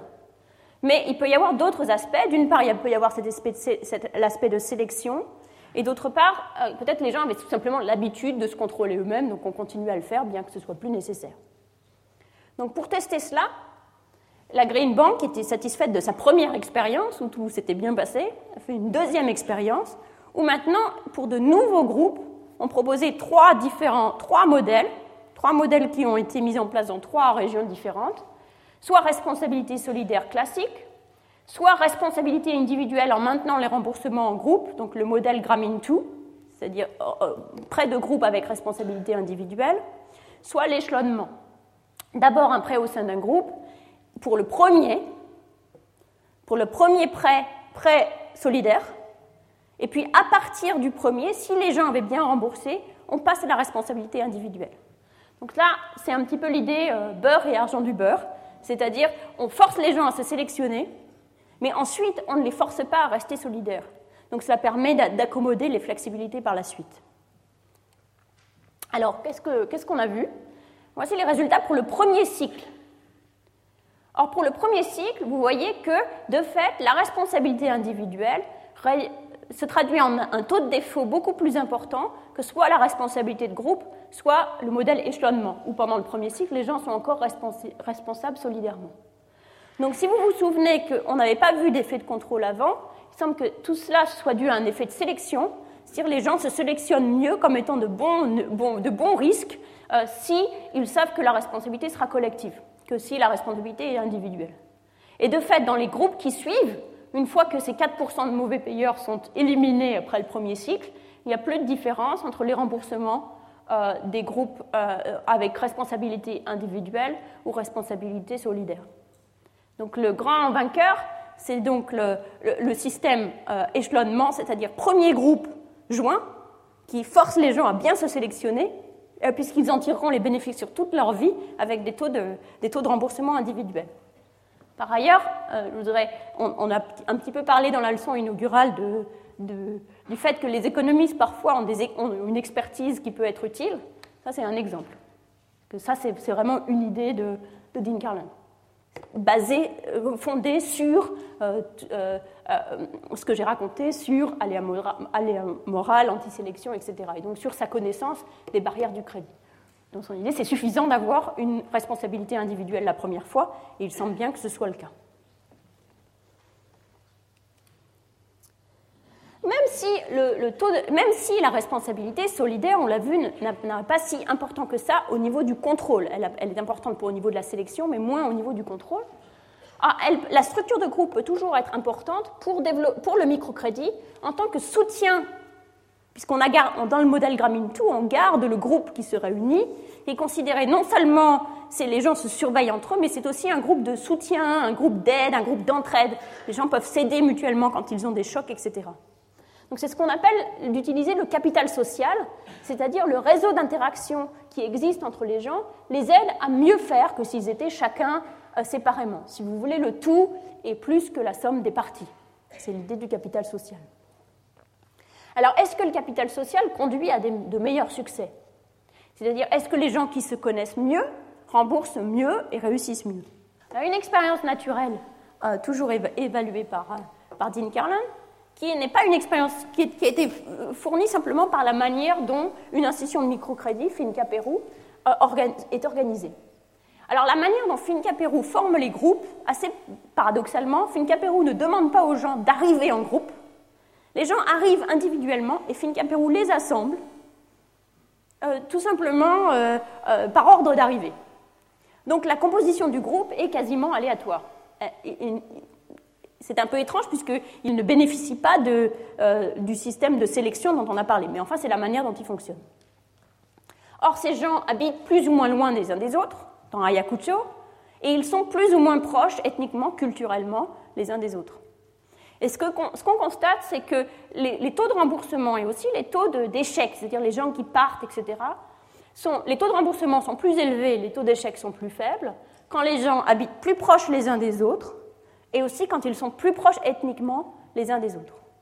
Donc il semble bien que ce rôle de capital social, même si ce n'est pas par, euh, le biais de l'aspect purement légalistique de la responsabilité solidaire, le capital social est un, élément du succès de la microfinance.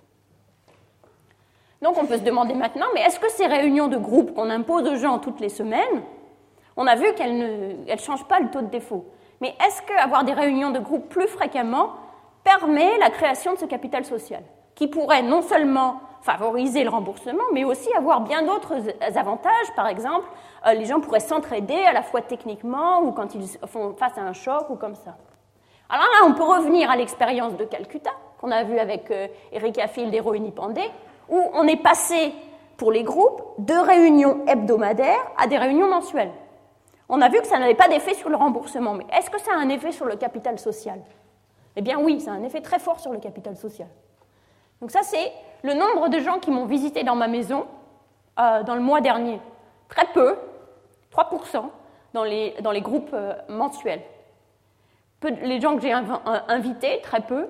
Les gens dont je connais, euh, les, membres dont je connais le nom des membres de leur famille. Et voici ce qui se passe quand on passe aux réunions euh, hebdomadaires. Ah, j'ai plus de réunions hebdomadaires. On passe de 3% à 54%. Donc les réunions hebdomadaires, si elles n'ont pas d'effet sur le remboursement, ont des effets très clairs sur le capital social. Donc je vous laisse avec cette idée. Est-ce que ça vaut le coup d'imposer aux gens des réunions hebdomadaires? Ça dépend un petit peu ce qu'on veut à faire. Il faut avoir ça dans la tête. Même si ça ne change pas le remboursement, ça change fortement le capital social. Donc si l'objectif est de créer du capital social, eh bien il vaut peut-être mieux garder les réunions hebdomadaires. Donc pour faire un bilan de cette partie, comment expliquer le succès de la microfinance? Les caractéristiques du microcrédit qui ont le plus attiré l'intérêt, je voudrais tirer comme leçon les caractéristiques du microcrédit qui ont le plus attiré l'intérêt, comme euh, prêter aux femmes, la responsabilité euh, solidaire, les remboursements réguliers, ne sont peut-être pas les plus importantes. Pour le remboursement en tout cas. Il semble que le microcrédit fonctionne en fait sur des, problèmes, sur des principes relativement traditionnels, qui sont les suivants. Lorsque c'est légalement possible, les institutions de microfinance imposent à leurs clients d'épargner. Ça leur permet de constituer des garanties. Deuxième chose, les institutions de microfinance fonctionnent très fortement sur les incitations dynamiques, donc les, promesses de crédit futur à des clients qui n'ont pas d'autres euh, sources de crédit à ce taux. Troisième chose, il y a ces employés qui ont des incitations très fortes pour contrôler les remboursements. Quatrième chose, tout cela coûte cher et les taux d'intérêt sont extrêmement élevés. Si on veut euh, une, petite note d'inquiétude, c'est que tout cela fonctionne très bien tant qu'il n'y a pas trop d'institutions de microfinance dans un endroit Puisqu'en particulier, si euh, euh, vous perdez le crédit d'une institution de microfinance, vous vous retrouvez avec l'usurier. Donc ça vous donne toutes les, incitations nécessaires à bien rembourser. S'il commence à y avoir de très fortes concurrences entre les institutions de microfinance, cela pourra avoir des effets extrêmement délétères sur les taux de remboursement. Puisque si vous perdez l'accès à une microfinance, à une institution, vous pouvez toujours aller voir la suivante.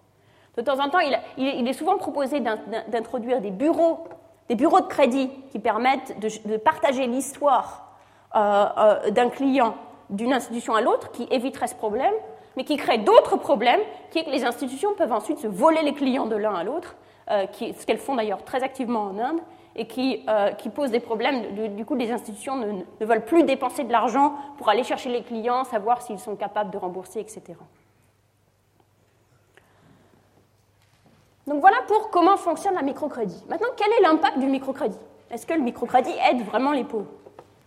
Alors, de façon extrêmement surprenante, contrairement à la recherche qui est très vivante sur comment ça marche, dont je vous ai donné un aperçu, euh, nous avons très peu d'études sur la question de l'impact. Alors comment ça se fait?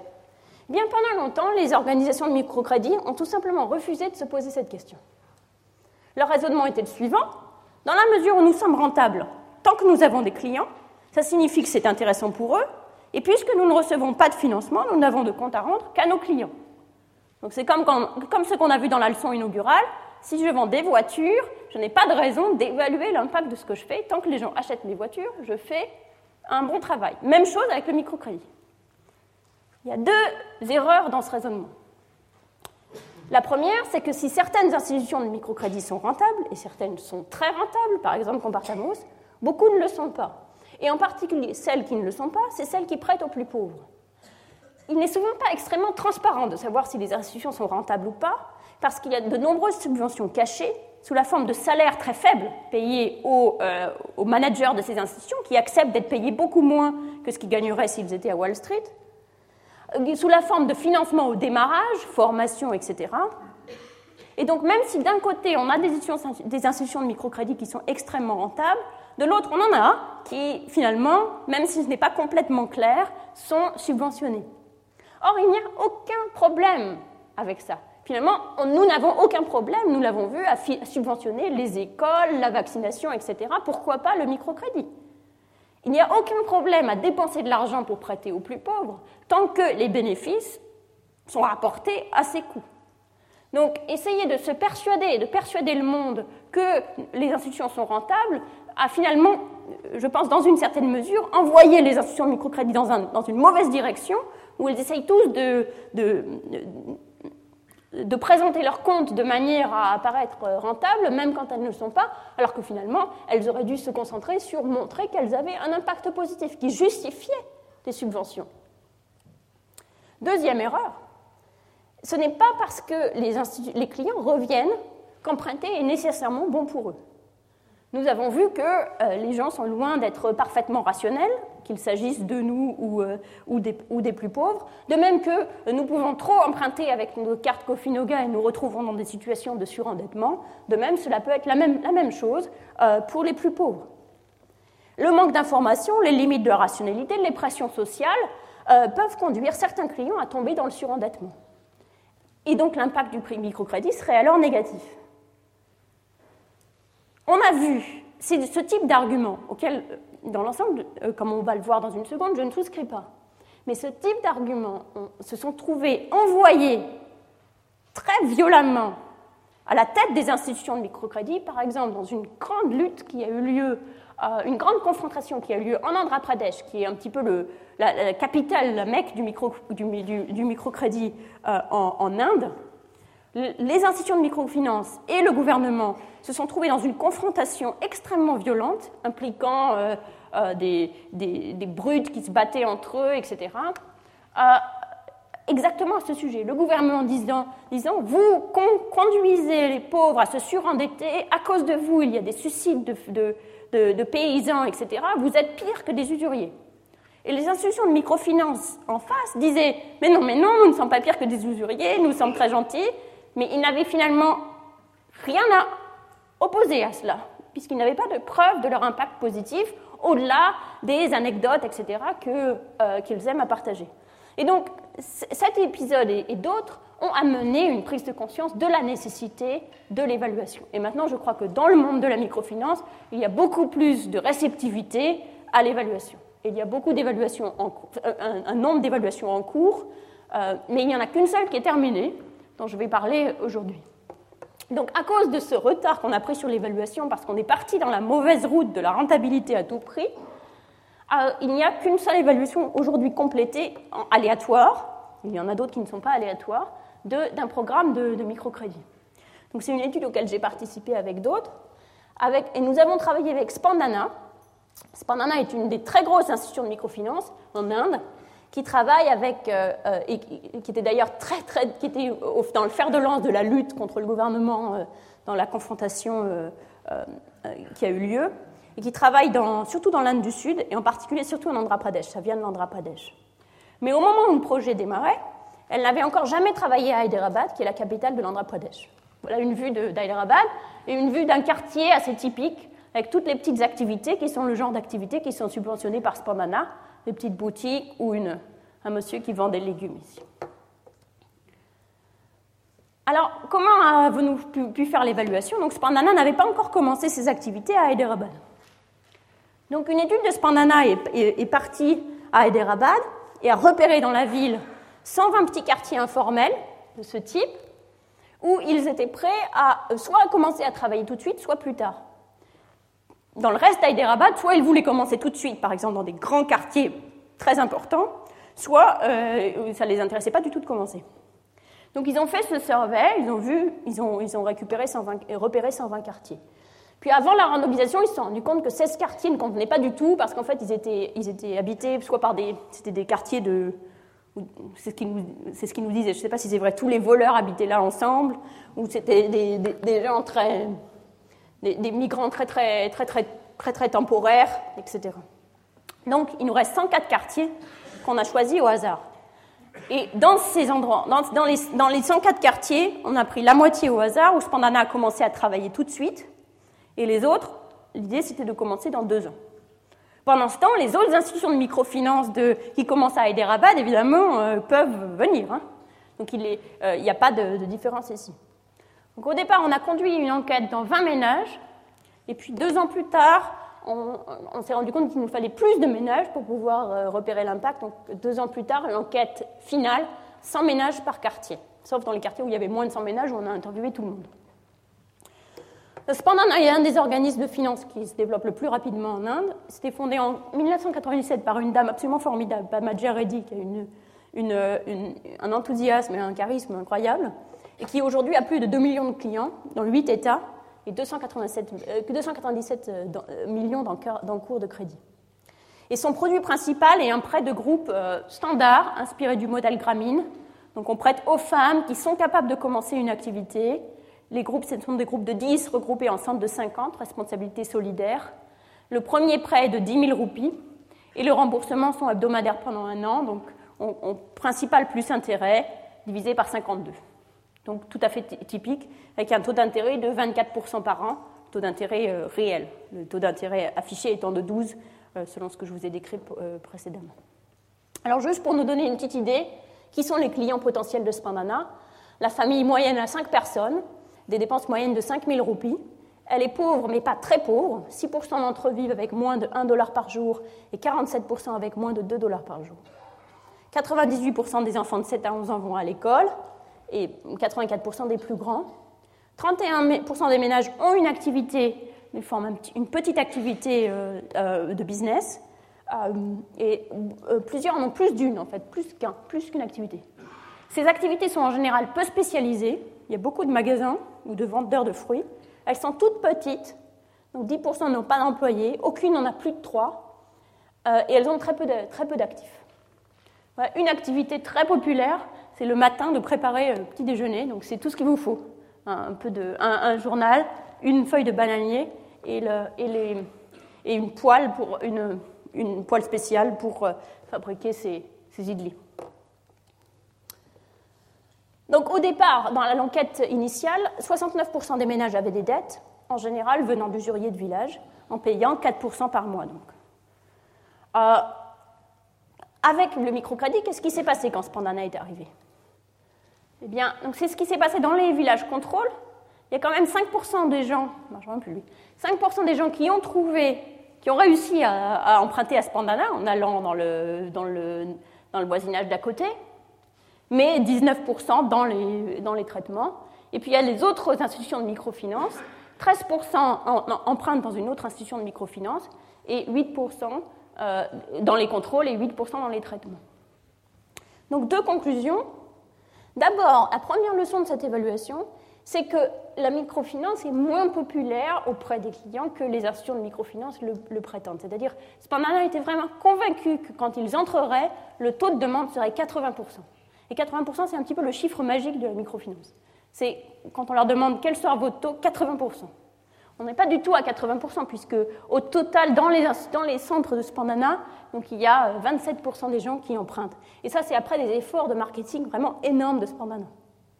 Deuxième chose, plus encourageant pour l'évaluation, euh, malgré la présence d'autres institutions de microfinance, la présence de Spandana augmente les gens qui ont accès au microcrédit.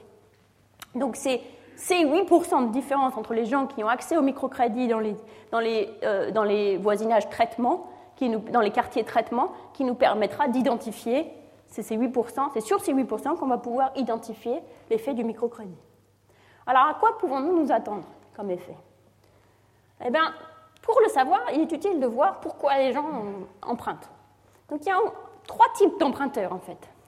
Les gens qui ont déjà une activité et qui empruntent pour, pour augmenter leur stock. les gens qui empruntent pour démarrer une nouvelle activité et les gens qui empruntent pour rembourser un emprunt précédent, qui est souvent conclu auprès d'un usurier de village à des taux euh, faramineux. Donc on pourrait s'attendre à voir trois groupes de ménages avec trois effets tout à fait différents. Ceux qui ont déjà une activité et souhaitent l'étendre, et donc pour eux, si les rendements du capital sont élevés comme au Sri Lanka, leur consommation devrait augmenter. Ceux qui prennent un crédit pour démarrer une activité, et donc il est possible que comme ils doivent démarrer leur activité, acheter des stocks, acheter euh, une machine à coudre, etc., ils commencent par se serrer la ceinture et qu'on ne verra des effets positifs que plus tard. Et enfin, ceux qui remboursent un ancien crédit, donc eux, immédiatement, comme ils passent d'une situation où ils doivent rembourser des taux d'intérêt énormes à une situation où ils doivent rembourser les taux d'intérêt de Spandana qui sont beaucoup plus faibles, pourraient immédiatement se mettre à consommer plus. Ça, c'est pour les résultats économiques. Pour les résultats non économiques, donc Spandana s'attend à des résultats sur l'éducation, la santé, le pouvoir des femmes, etc. Alors commençons déjà par la création d'entreprises. Est-ce que l'accès au crédit, l'accès au microcrédit, a conduit à de la création d'entreprises? Une chose à dire, c'est qu'il ne faut pas comparer les clients de Spandana aux gens des groupes de contrôle, puisque les clients de Spandana ne sont pas comparables. Ce sont des gens sélectionnés.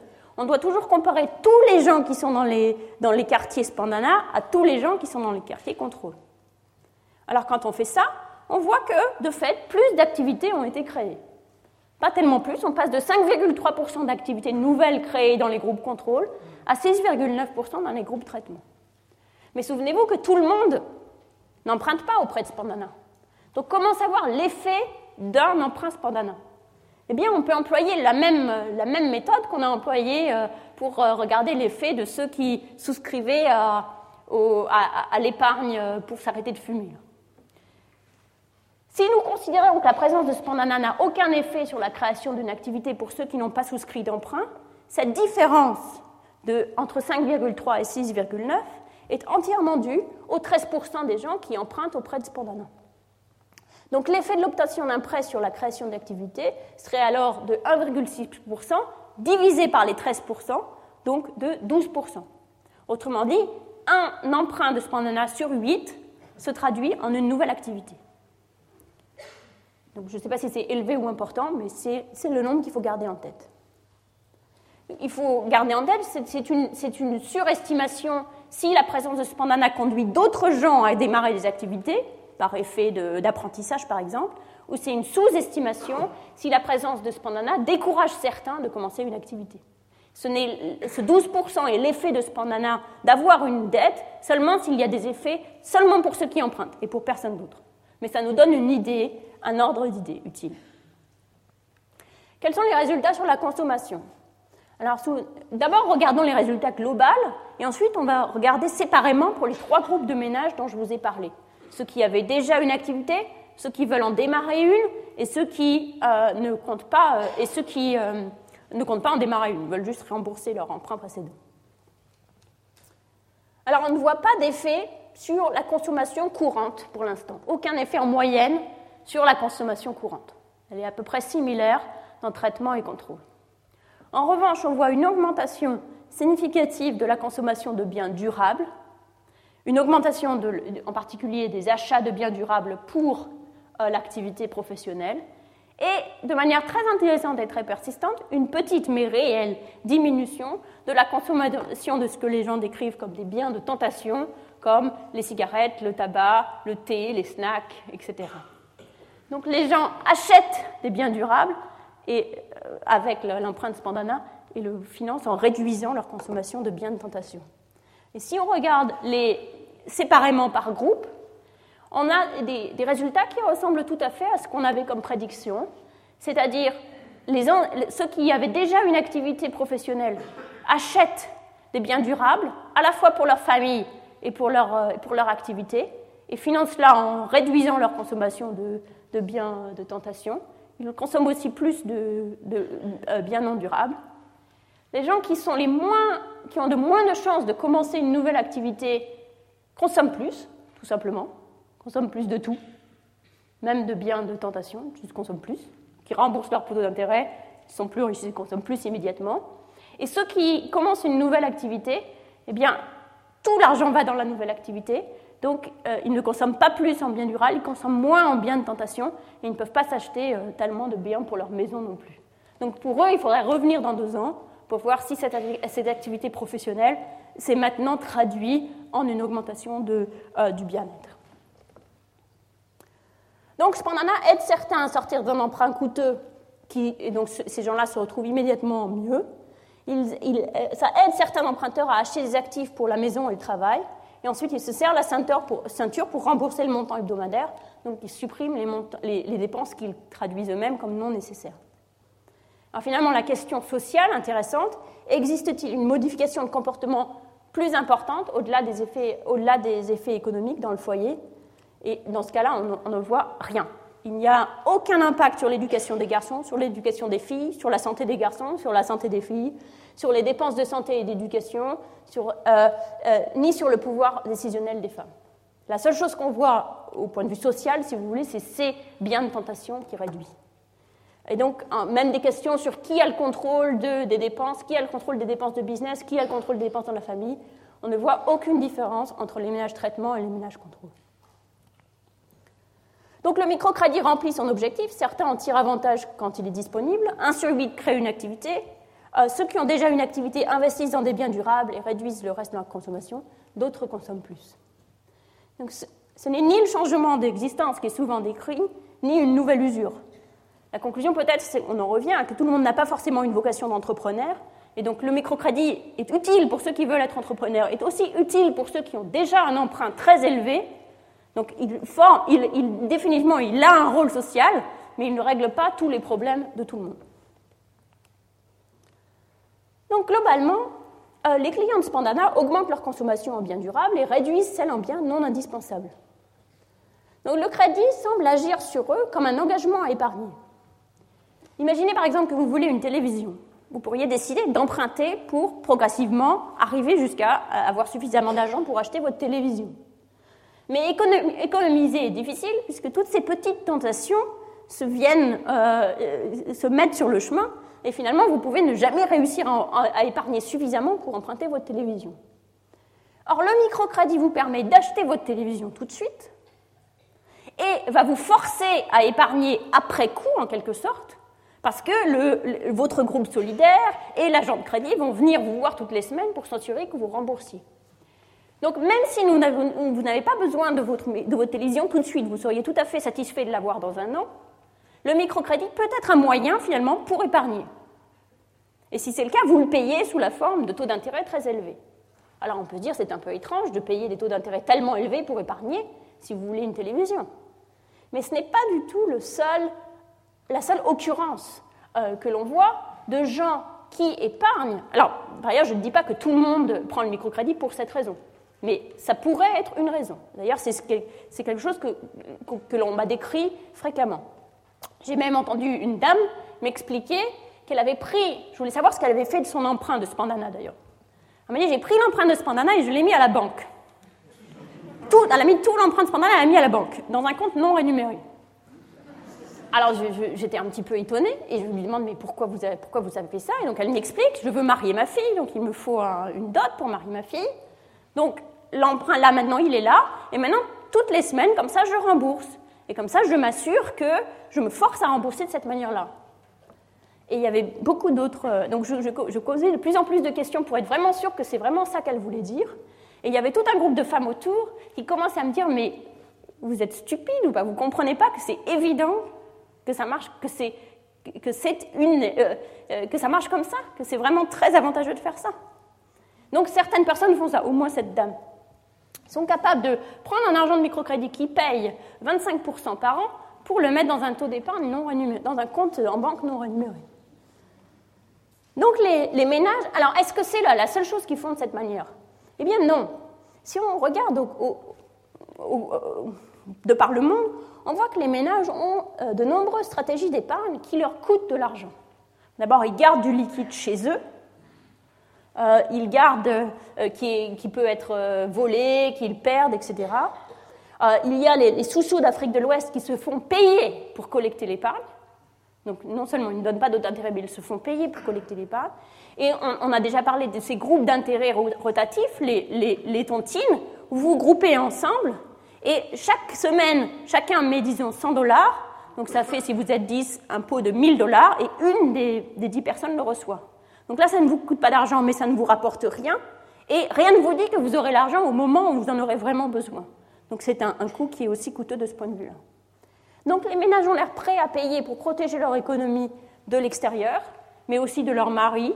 il y a un, article très intéressant sur les tontines où les gens expliquent que c'est pour protéger l'argent de leur mari qu'elles le mettent dans les tontines, et probablement aussi d'eux-mêmes, comme la dame nous l'a expliqué au sujet de, de l'empreinte Spandana qu'elle avait mis à la banque. Elle ne citait pas son mari, elle citait les tentations elles-mêmes.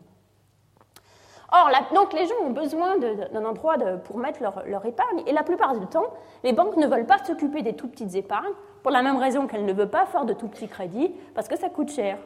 Il faut un compte, quelqu'un qui vérifie. Dans plusieurs pays, comme par exemple en Inde, les institutions de microfinance ne sont pas autorisées à collecter l'épargne. Ce qui est assez raisonnable, parce qu'autant on peut autoriser à peu près n'importe qui à prêter de l'argent parce qu'elle donne son argent à quelqu'un d'autre, autant autoriser à collecter de l'épargne, ça demande quand même de s'assurer que les gens ne vont pas partir avec, euh, avec la caisse, ce qui n'est pas euh, évident, comme on l'a vu euh, ces derniers mois. Donc, à cause de cela, peut-on dire que les ménages sont plutôt contraints, sont aussi contraints sur le marché de l'épargne? On a vu qu'ils étaient contraints sur le marché du crédit. Sont-ils aussi contraints sur le marché de l'épargne? Eh bien, une étude de Pascaline Dupas et Jonathan Robinson au Kenya nous donne une idée. Comme on a beaucoup parlé du Kenya, je vous ai mis une, photo du, Kenya où euh, il y a une activité professionnelle très fréquente, ça s'appelle le Boda Boda. C'est un cycliste avec un siège qui transporte les gens comme ça. C'est la ville auquel toutes les expériences dont je vous ai parlé au Kenya ont lieu dans cette ville, qui est une petite ville, comme vous pouvez voir, il n'y a qu'une seule rue. Voilà une autre activité, une vendeuse de, vendeuse de fruits et légumes. Donc ils ont pris un échantillon aléatoire de gens qui avaient ces toutes petites activités, encore plus petites que celles de Spandana, vraiment toutes petites. Euh, un des taxis à bicyclette, une vendeuse de riz, le petit commerçant. Et ils, ont, ils leur ont ouvert un, compte épargne. Euh, c'est un compte épargne qui est euh, dans une petite banque de village financée par une institution de microcrédit. Le compte épargne coûte 5 dollars à ouvrir. Et ensuite, euh, vous ne pouvez pas retirer, n'offre aucun taux d'intérêt et vous ne pouvez pas retirer votre argent euh, sans payer. Donc c'est un, c'est un, compte d'épargne extrêmement et ça traduit exactement la, résistance des banques à prendre l'épargne des plus pauvres. Donc elles, leur font payer finalement le taux d'intérêt est négatif. Alors ce que les chercheurs ont fait ici, c'est qu'ils ont payé pour un groupe de gens ils ont payé au moins le, frais d'ouverture et ensuite on regardait est-ce que les gens utilisent le, compte d'épargne ainsi, qui devient de ce fait un petit peu plus avantageux quand même, et est-ce que ça leur bénéficie, ça leur bénéficie? Alors pendant trois mois, donc ils ont fait ça, ils ont d'abord choisi un groupe de gens, euh, ils ont pris tout un échantillon de ces petites activités, ils ont choisi la moitié au hasard pour leur offrir le compte aujourd'hui et l'autre moitié euh, six mois plus tard. Et pendant les trois premiers mois, tout le monde a rempli très soigneusement un, journal avec leurs activités professionnelles, leurs dépenses privées, ainsi que les, chocs qu'ils avaient subis. Est-ce que quelqu'un est tombé malade? Est-ce qu'il y a eu un problème dans la famille, etc. Alors les résultats. D'abord, tout le monde n'utilise pas ce compte. Bien que euh, le compte ait été ouvert, tout le monde n'utilise pas le compte, sans doute à cause de, des restrictions sur les retraits. Et en particulier, les femmes ont beaucoup plus de chances de les utiliser que les hommes. Donc la plupart des hommes n'ont pas ouvert le compte, même quand on en aura ouvert. Les femmes l'utilisent plus que les hommes, et 50% des femmes ont réalisé, sur ces trois mois, au moins une opération sur ce compte. Il n'y a aucun effet sur les hommes, peut-être lié au fait qu'ils ne l'utilisent pas, mais pour les femmes, euh, les effets sont très importants. L'investissement productif quotidien, c'est-à-dire les achats moyens réalisés chaque jour pour l'entreprise, passe de 0,75 dollars à 1,6 dollars, donc une augmentation de 40%. Et en particulier, les comptes aident euh, à acheter des biens indivisibles. Par exemple, un sac de charbon. Si vous êtes un vendeur de charbon, le charbon s'achète en grands sacs. Donc pour acheter, vous pouvez acheter un sac de charbon, et puis le prochain, ce sera deux sacs de charbon. Il y a une indivisibilité là.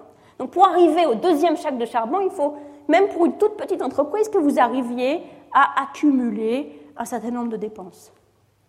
Autre chose intéressante, c'est que pour les femmes, euh, les dépenses privées, c'est-à-dire les dépenses en nourriture pour elles-mêmes, ou l'achat de, petites choses pour elles-mêmes, ont aussi augmenté. Donc avoir ce, compte d'épargne séparé de, de, leur mari leur a aussi permis de, faire plus pour elles-mêmes. Donc il semble bien que, alors que seulement la moitié des gens utilisent le compte, l'augmentation, les, les investissements productifs augmentent de 40%. Donc pour ceux qui utilisent le compte, faisons toujours notre division, notre petite division habituelle, on divise 40% par 50%. Pour ceux qui utilisent le compte, c'est une augmentation de l'investissement productif de 80%.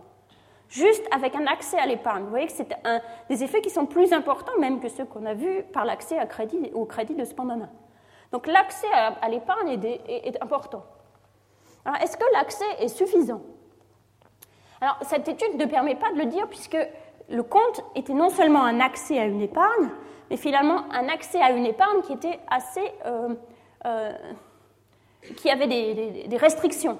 En particulier, la restriction, c'est que comme, la banque fait payer tous les retraits, finalement, euh, la banque fait payer les retraits quelle que soit la taille du retrait. Donc, si vous avez un tout petit retrait, ça fait une taxe énorme sur les tout petits retraits. Donc, vous avez une incitation à laisser l'argent s'accumuler pour pouvoir retirer beaucoup d'un coup, pour que le frais soit plus faible par rapport à la quantité que vous voulez, euh, vous voulez retirer.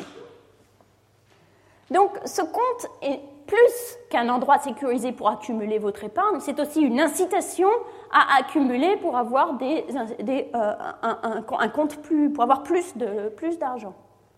Et cela peut aussi expliquer, au-delà de, l'accès à l'épargne, cela peut aussi expliquer ces effets sur ceux qui ont choisi de l'utiliser. Donc cela suggère qu'au-delà du simple accès au compte épargne, qui, on l'a vu, est extrêmement limité pour les plus pauvres, hein, puisque les banques refusent euh, d'offrir des produits d'épargne aux plus pauvres, euh, existe-t-il d'autres obstacles? Un obstacle possible, c'est celui dont nous avons déjà parlé dans les cours précédents, qui est celui de l'incohérence temporelle. Un un mode d'incohérence temporelle, c'est avec ces biens de tentation. Il y a des biens dont nous apprécions la consommation dans l'instant, mais quand nous pensons assez bien dans le futur, nous, ne nous envisageons pas avec joie en train de consommer ces biens. par exemple, si je prends une tasse de thé aujourd'hui, je m'en réjouis, mais je ne vais pas penser demain, oh formidable, demain je pourrais prendre une tasse de thé. on va appeler ça les biens de tentation, et, par opposition aux biens de consommation, disons, normaux, comme par exemple une télévision, ou si j'ai une télévision aujourd'hui, je suis content d'avoir une télévision aujourd'hui, et si je pense l'année prochaine, ah, si je pouvais avoir une télévision l'année prochaine, je serais content. Donc, il y a des biens de tentation, si vous voulez, et des biens d'aspiration. Donc, c'est un modèle qui est proposé par Abhijit Banerjee et Sandil Mullainathan, qui est relié au modèle d'incohérence temporelle dont on a déjà discuté, mais qui a une forme un petit peu spécifique. Donc, il sépare ces deux biens, les biens de tentation et les biens d'aspiration. Et il pense au problème de quelqu'un qui décide d'épargner. Et si quelqu'un décide d'épargner, par exemple une dame qui décide, euh, une, dame avec son petit business qui décide d'épargner, elle se dit bon, si j'épargne aujourd'hui, donc je, sacrifie une tasse de thé aujourd'hui, qu'est-ce qui va se passer demain? Demain, envie, je vais, je vais utiliser ce même argent pour m'acheter une tasse de thé. Donc cet, argent, si je ne le, dépense pas en tasse de thé aujourd'hui, je les dépenserai demain. Or, je ne me réjouis pas du tout à l'idée de boire une tasse de thé demain, mais je me réjouis aujourd'hui. Donc il vaut mieux boire ma tasse de thé aujourd'hui. Et tant pis, je ne serai jamais capable d'épargner pour m'acheter une télévision. Donc je prévois en quelque sorte l'expropriation par mon moi futur, et du coup je me garantis, je me protège contre cette expropriation en dépensant tout aujourd'hui. Donc là, c'est un modèle sophistiqué, contrairement au modèle naïf dont on a parlé la dernière fois. C'est un modèle sophistiqué où les gens savent qu'ils seront victimes de tentations dans le futur, et cela produit un effet de découragement endogène où, parce que je sais que je m'exproprierai moi-même dans le futur, je décide de, ne pas épargner. Donc si j'ai maintenant la possibilité d'épargner dans un endroit sûr où je n'ai pas accès à cette épargne, jusqu'à avoir suffisamment de, d'argent accumulé, alors je peux décider d'épargner.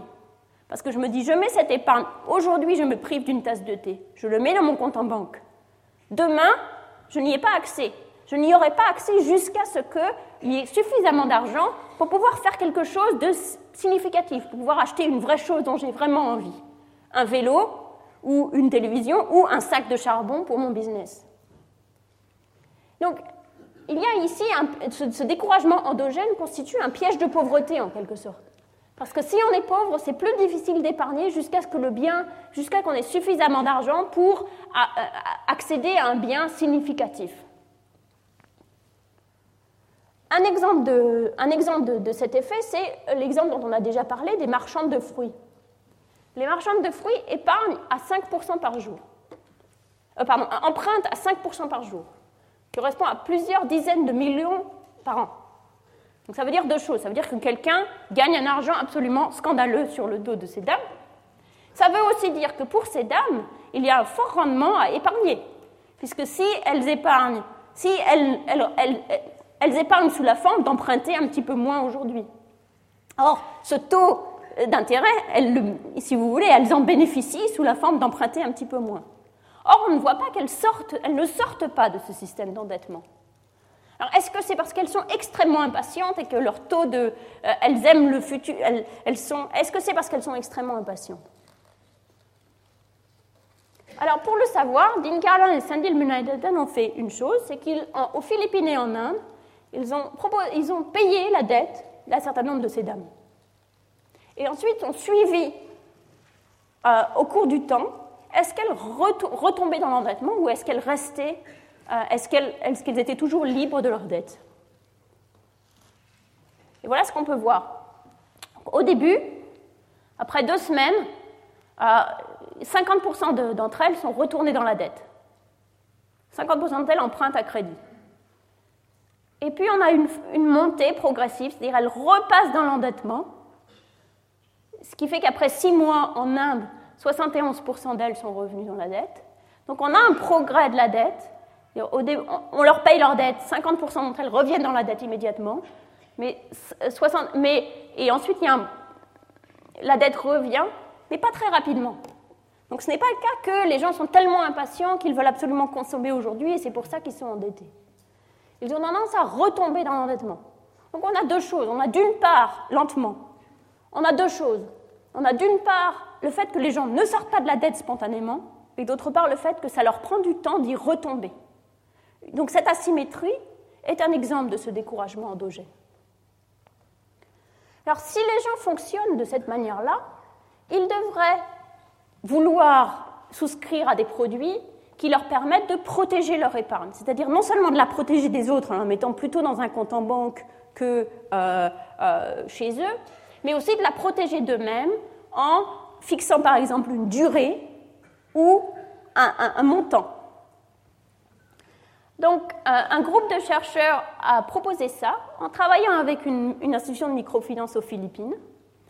Il a proposé, donc 1777 clients de cette institution qui avaient déjà un compte d'épargne ont été étudiés. Et 701, pour 701 clients choisis au hasard, on leur a proposé de rajouter un nouveau produit, qui est un nouveau produit où les gens.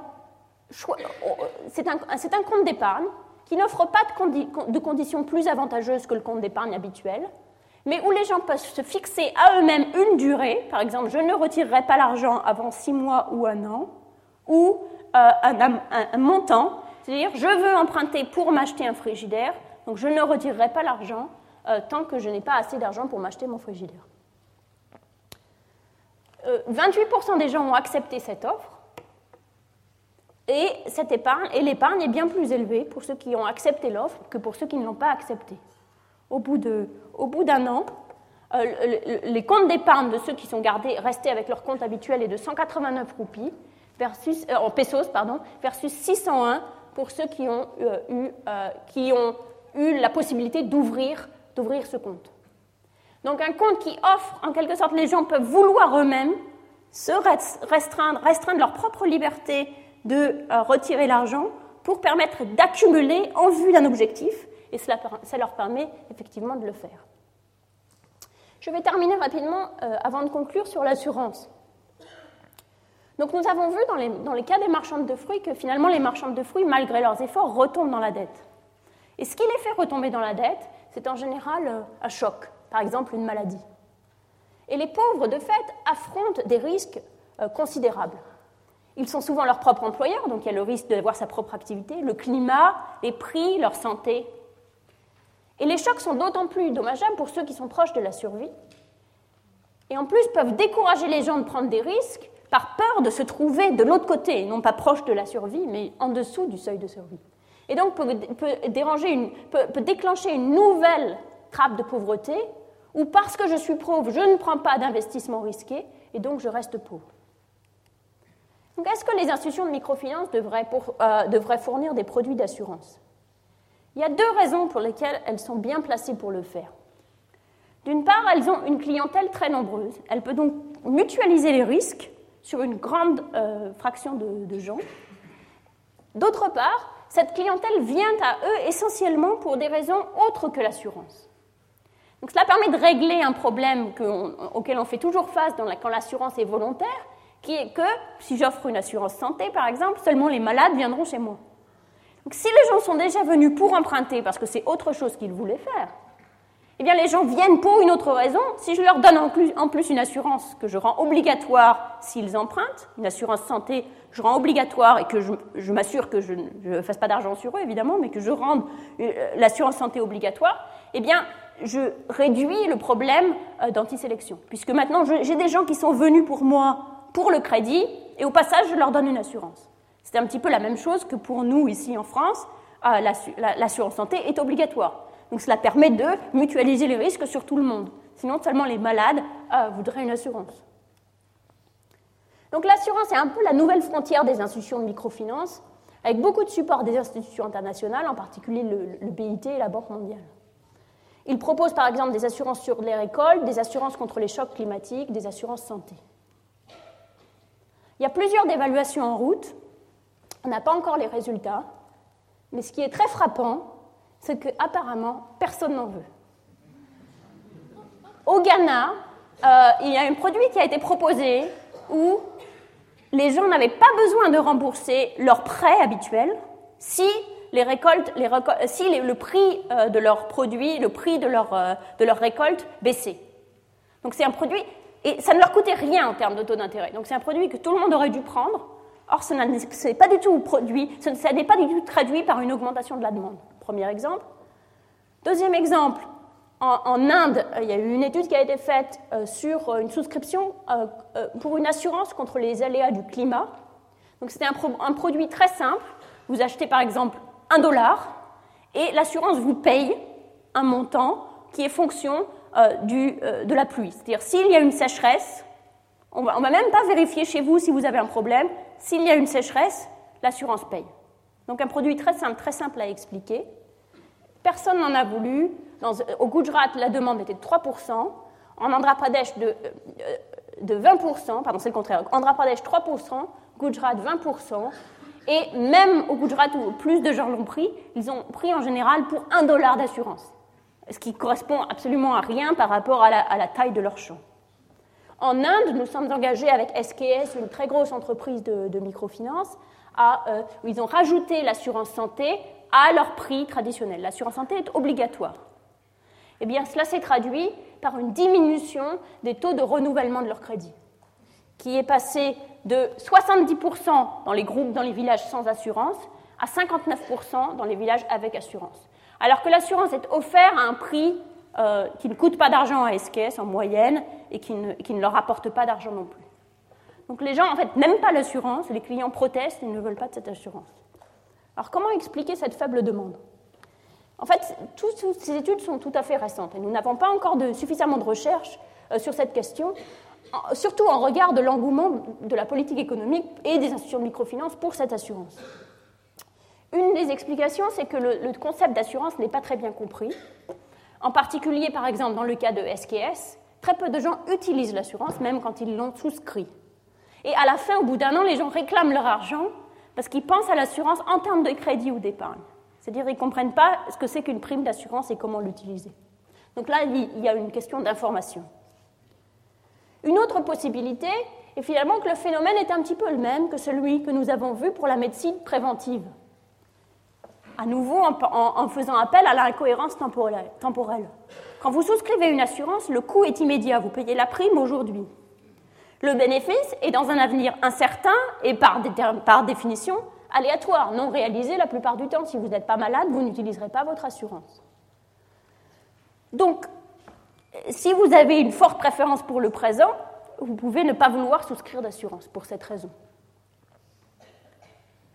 Cela justifie, comme dans le cadre de la santé préventive, euh, une intervention publique. Dans les pays riches, à part aux États-Unis, mais certainement en France, l'assurance est obligatoire. Mais dans les pays pauvres, on compte en général sur le marché pour fournir l'assurance. Et maintenant sur les institutions de microfinance, à qui on, demande de rester rentable en le faisant. Mais comme pour les soins préventifs, la faible demande en particulier, si elle est due à des problèmes d'incohérence temporelle, comme, euh, comme on l'a vu pour les soins préventifs, c'est-à-dire si elle est due au fait de toujours remettre à demain un petit coût aujourd'hui en, regard d'un bénéfice très large dans le futur, alors cela justifie soit des subventions, soit des, aides, comme par exemple que par défaut vous êtes inscrit dans l'assurance. Donc cela peut aider euh, pour les institutions de microfinance que ce soit une partie du, contrat de crédit, soit à l'assurance obligatoire euh, fournie par l'État, comme c'est le cas chez nous. Ce qui est clair, c'est qu'il faudra encore beaucoup de recherches avant que les institutions de microfinance soient en mesure de fournir des, produits d'assurance qui, marchent réellement. Et il est euh, il est important de garder en tête qu'il est possible que ces produits ne soient peut-être, contrairement au crédit, jamais viables financièrement et donc aient toujours besoin d'une subvention. Ce qui, à nouveau, ne signifie pas qu'il ne faut pas le faire. Ça signifie qu'il faut le faire, il faut regarder en regard des, bénéfices que cela coûte, d'où les évaluations d'impact qui ont lieu aujourd'hui. En attendant, ces résultats demandent aux pauvres de se prendre entièrement en charge, ce qui est un petit peu l'idéologie euh, aujourd'hui, alors que ce n'est pas le cas pour les riches, comme c'est le cas chez nous, euh, paraît une injustice euh, assez fondamentale. En conclusion, on a, beaucoup, placé beaucoup d'espoir dans le mouvement de la microfinance. Ce ne serait pas seulement un moyen très brillant de répondre à un échec bien spécifique du marché, mais aussi une révolution dans la manière d'aider les pauvres. Grâce à un pays, grâce à un crédit, les pauvres, nous pouvons aider les pauvres à s'aider eux-mêmes, et ainsi, chacun, euh, euh, chacun en tire son parti, les, pauvres sortent de la pauvreté et nous ne dépensons pas d'argent. Donc c'est effectivement euh, quelque chose de tout à fait séduisant. Et le succès mondial de cette vision a, favorisé la reproduction de ce modèle dans d'autres domaines, avec les entreprises sociales, comme par exemple dans le domaine de l'eau, où maintenant on propose de vendre l'eau aux gens en, se disant que les gens l'achèteront finalement à un prix, ou avec tout ce qu'on appelle les entreprises sociales. Les réactions contre le microcrédit ont été à la mesure euh, de cet enthousiasme.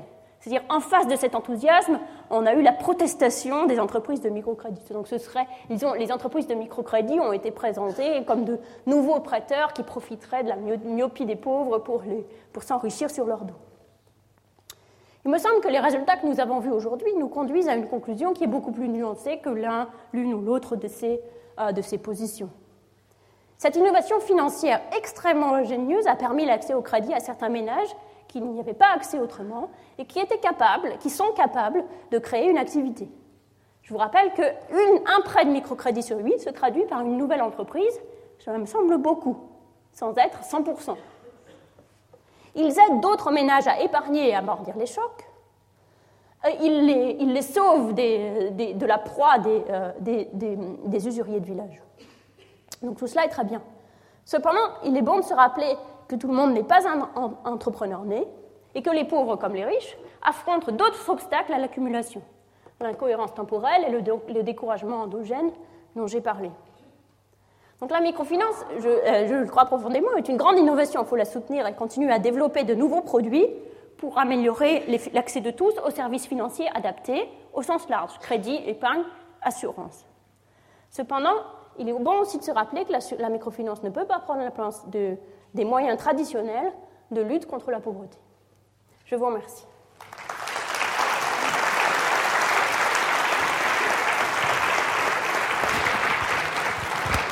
Retrouvez tous les contenus du Collège de France sur www.colège-2-france.fr.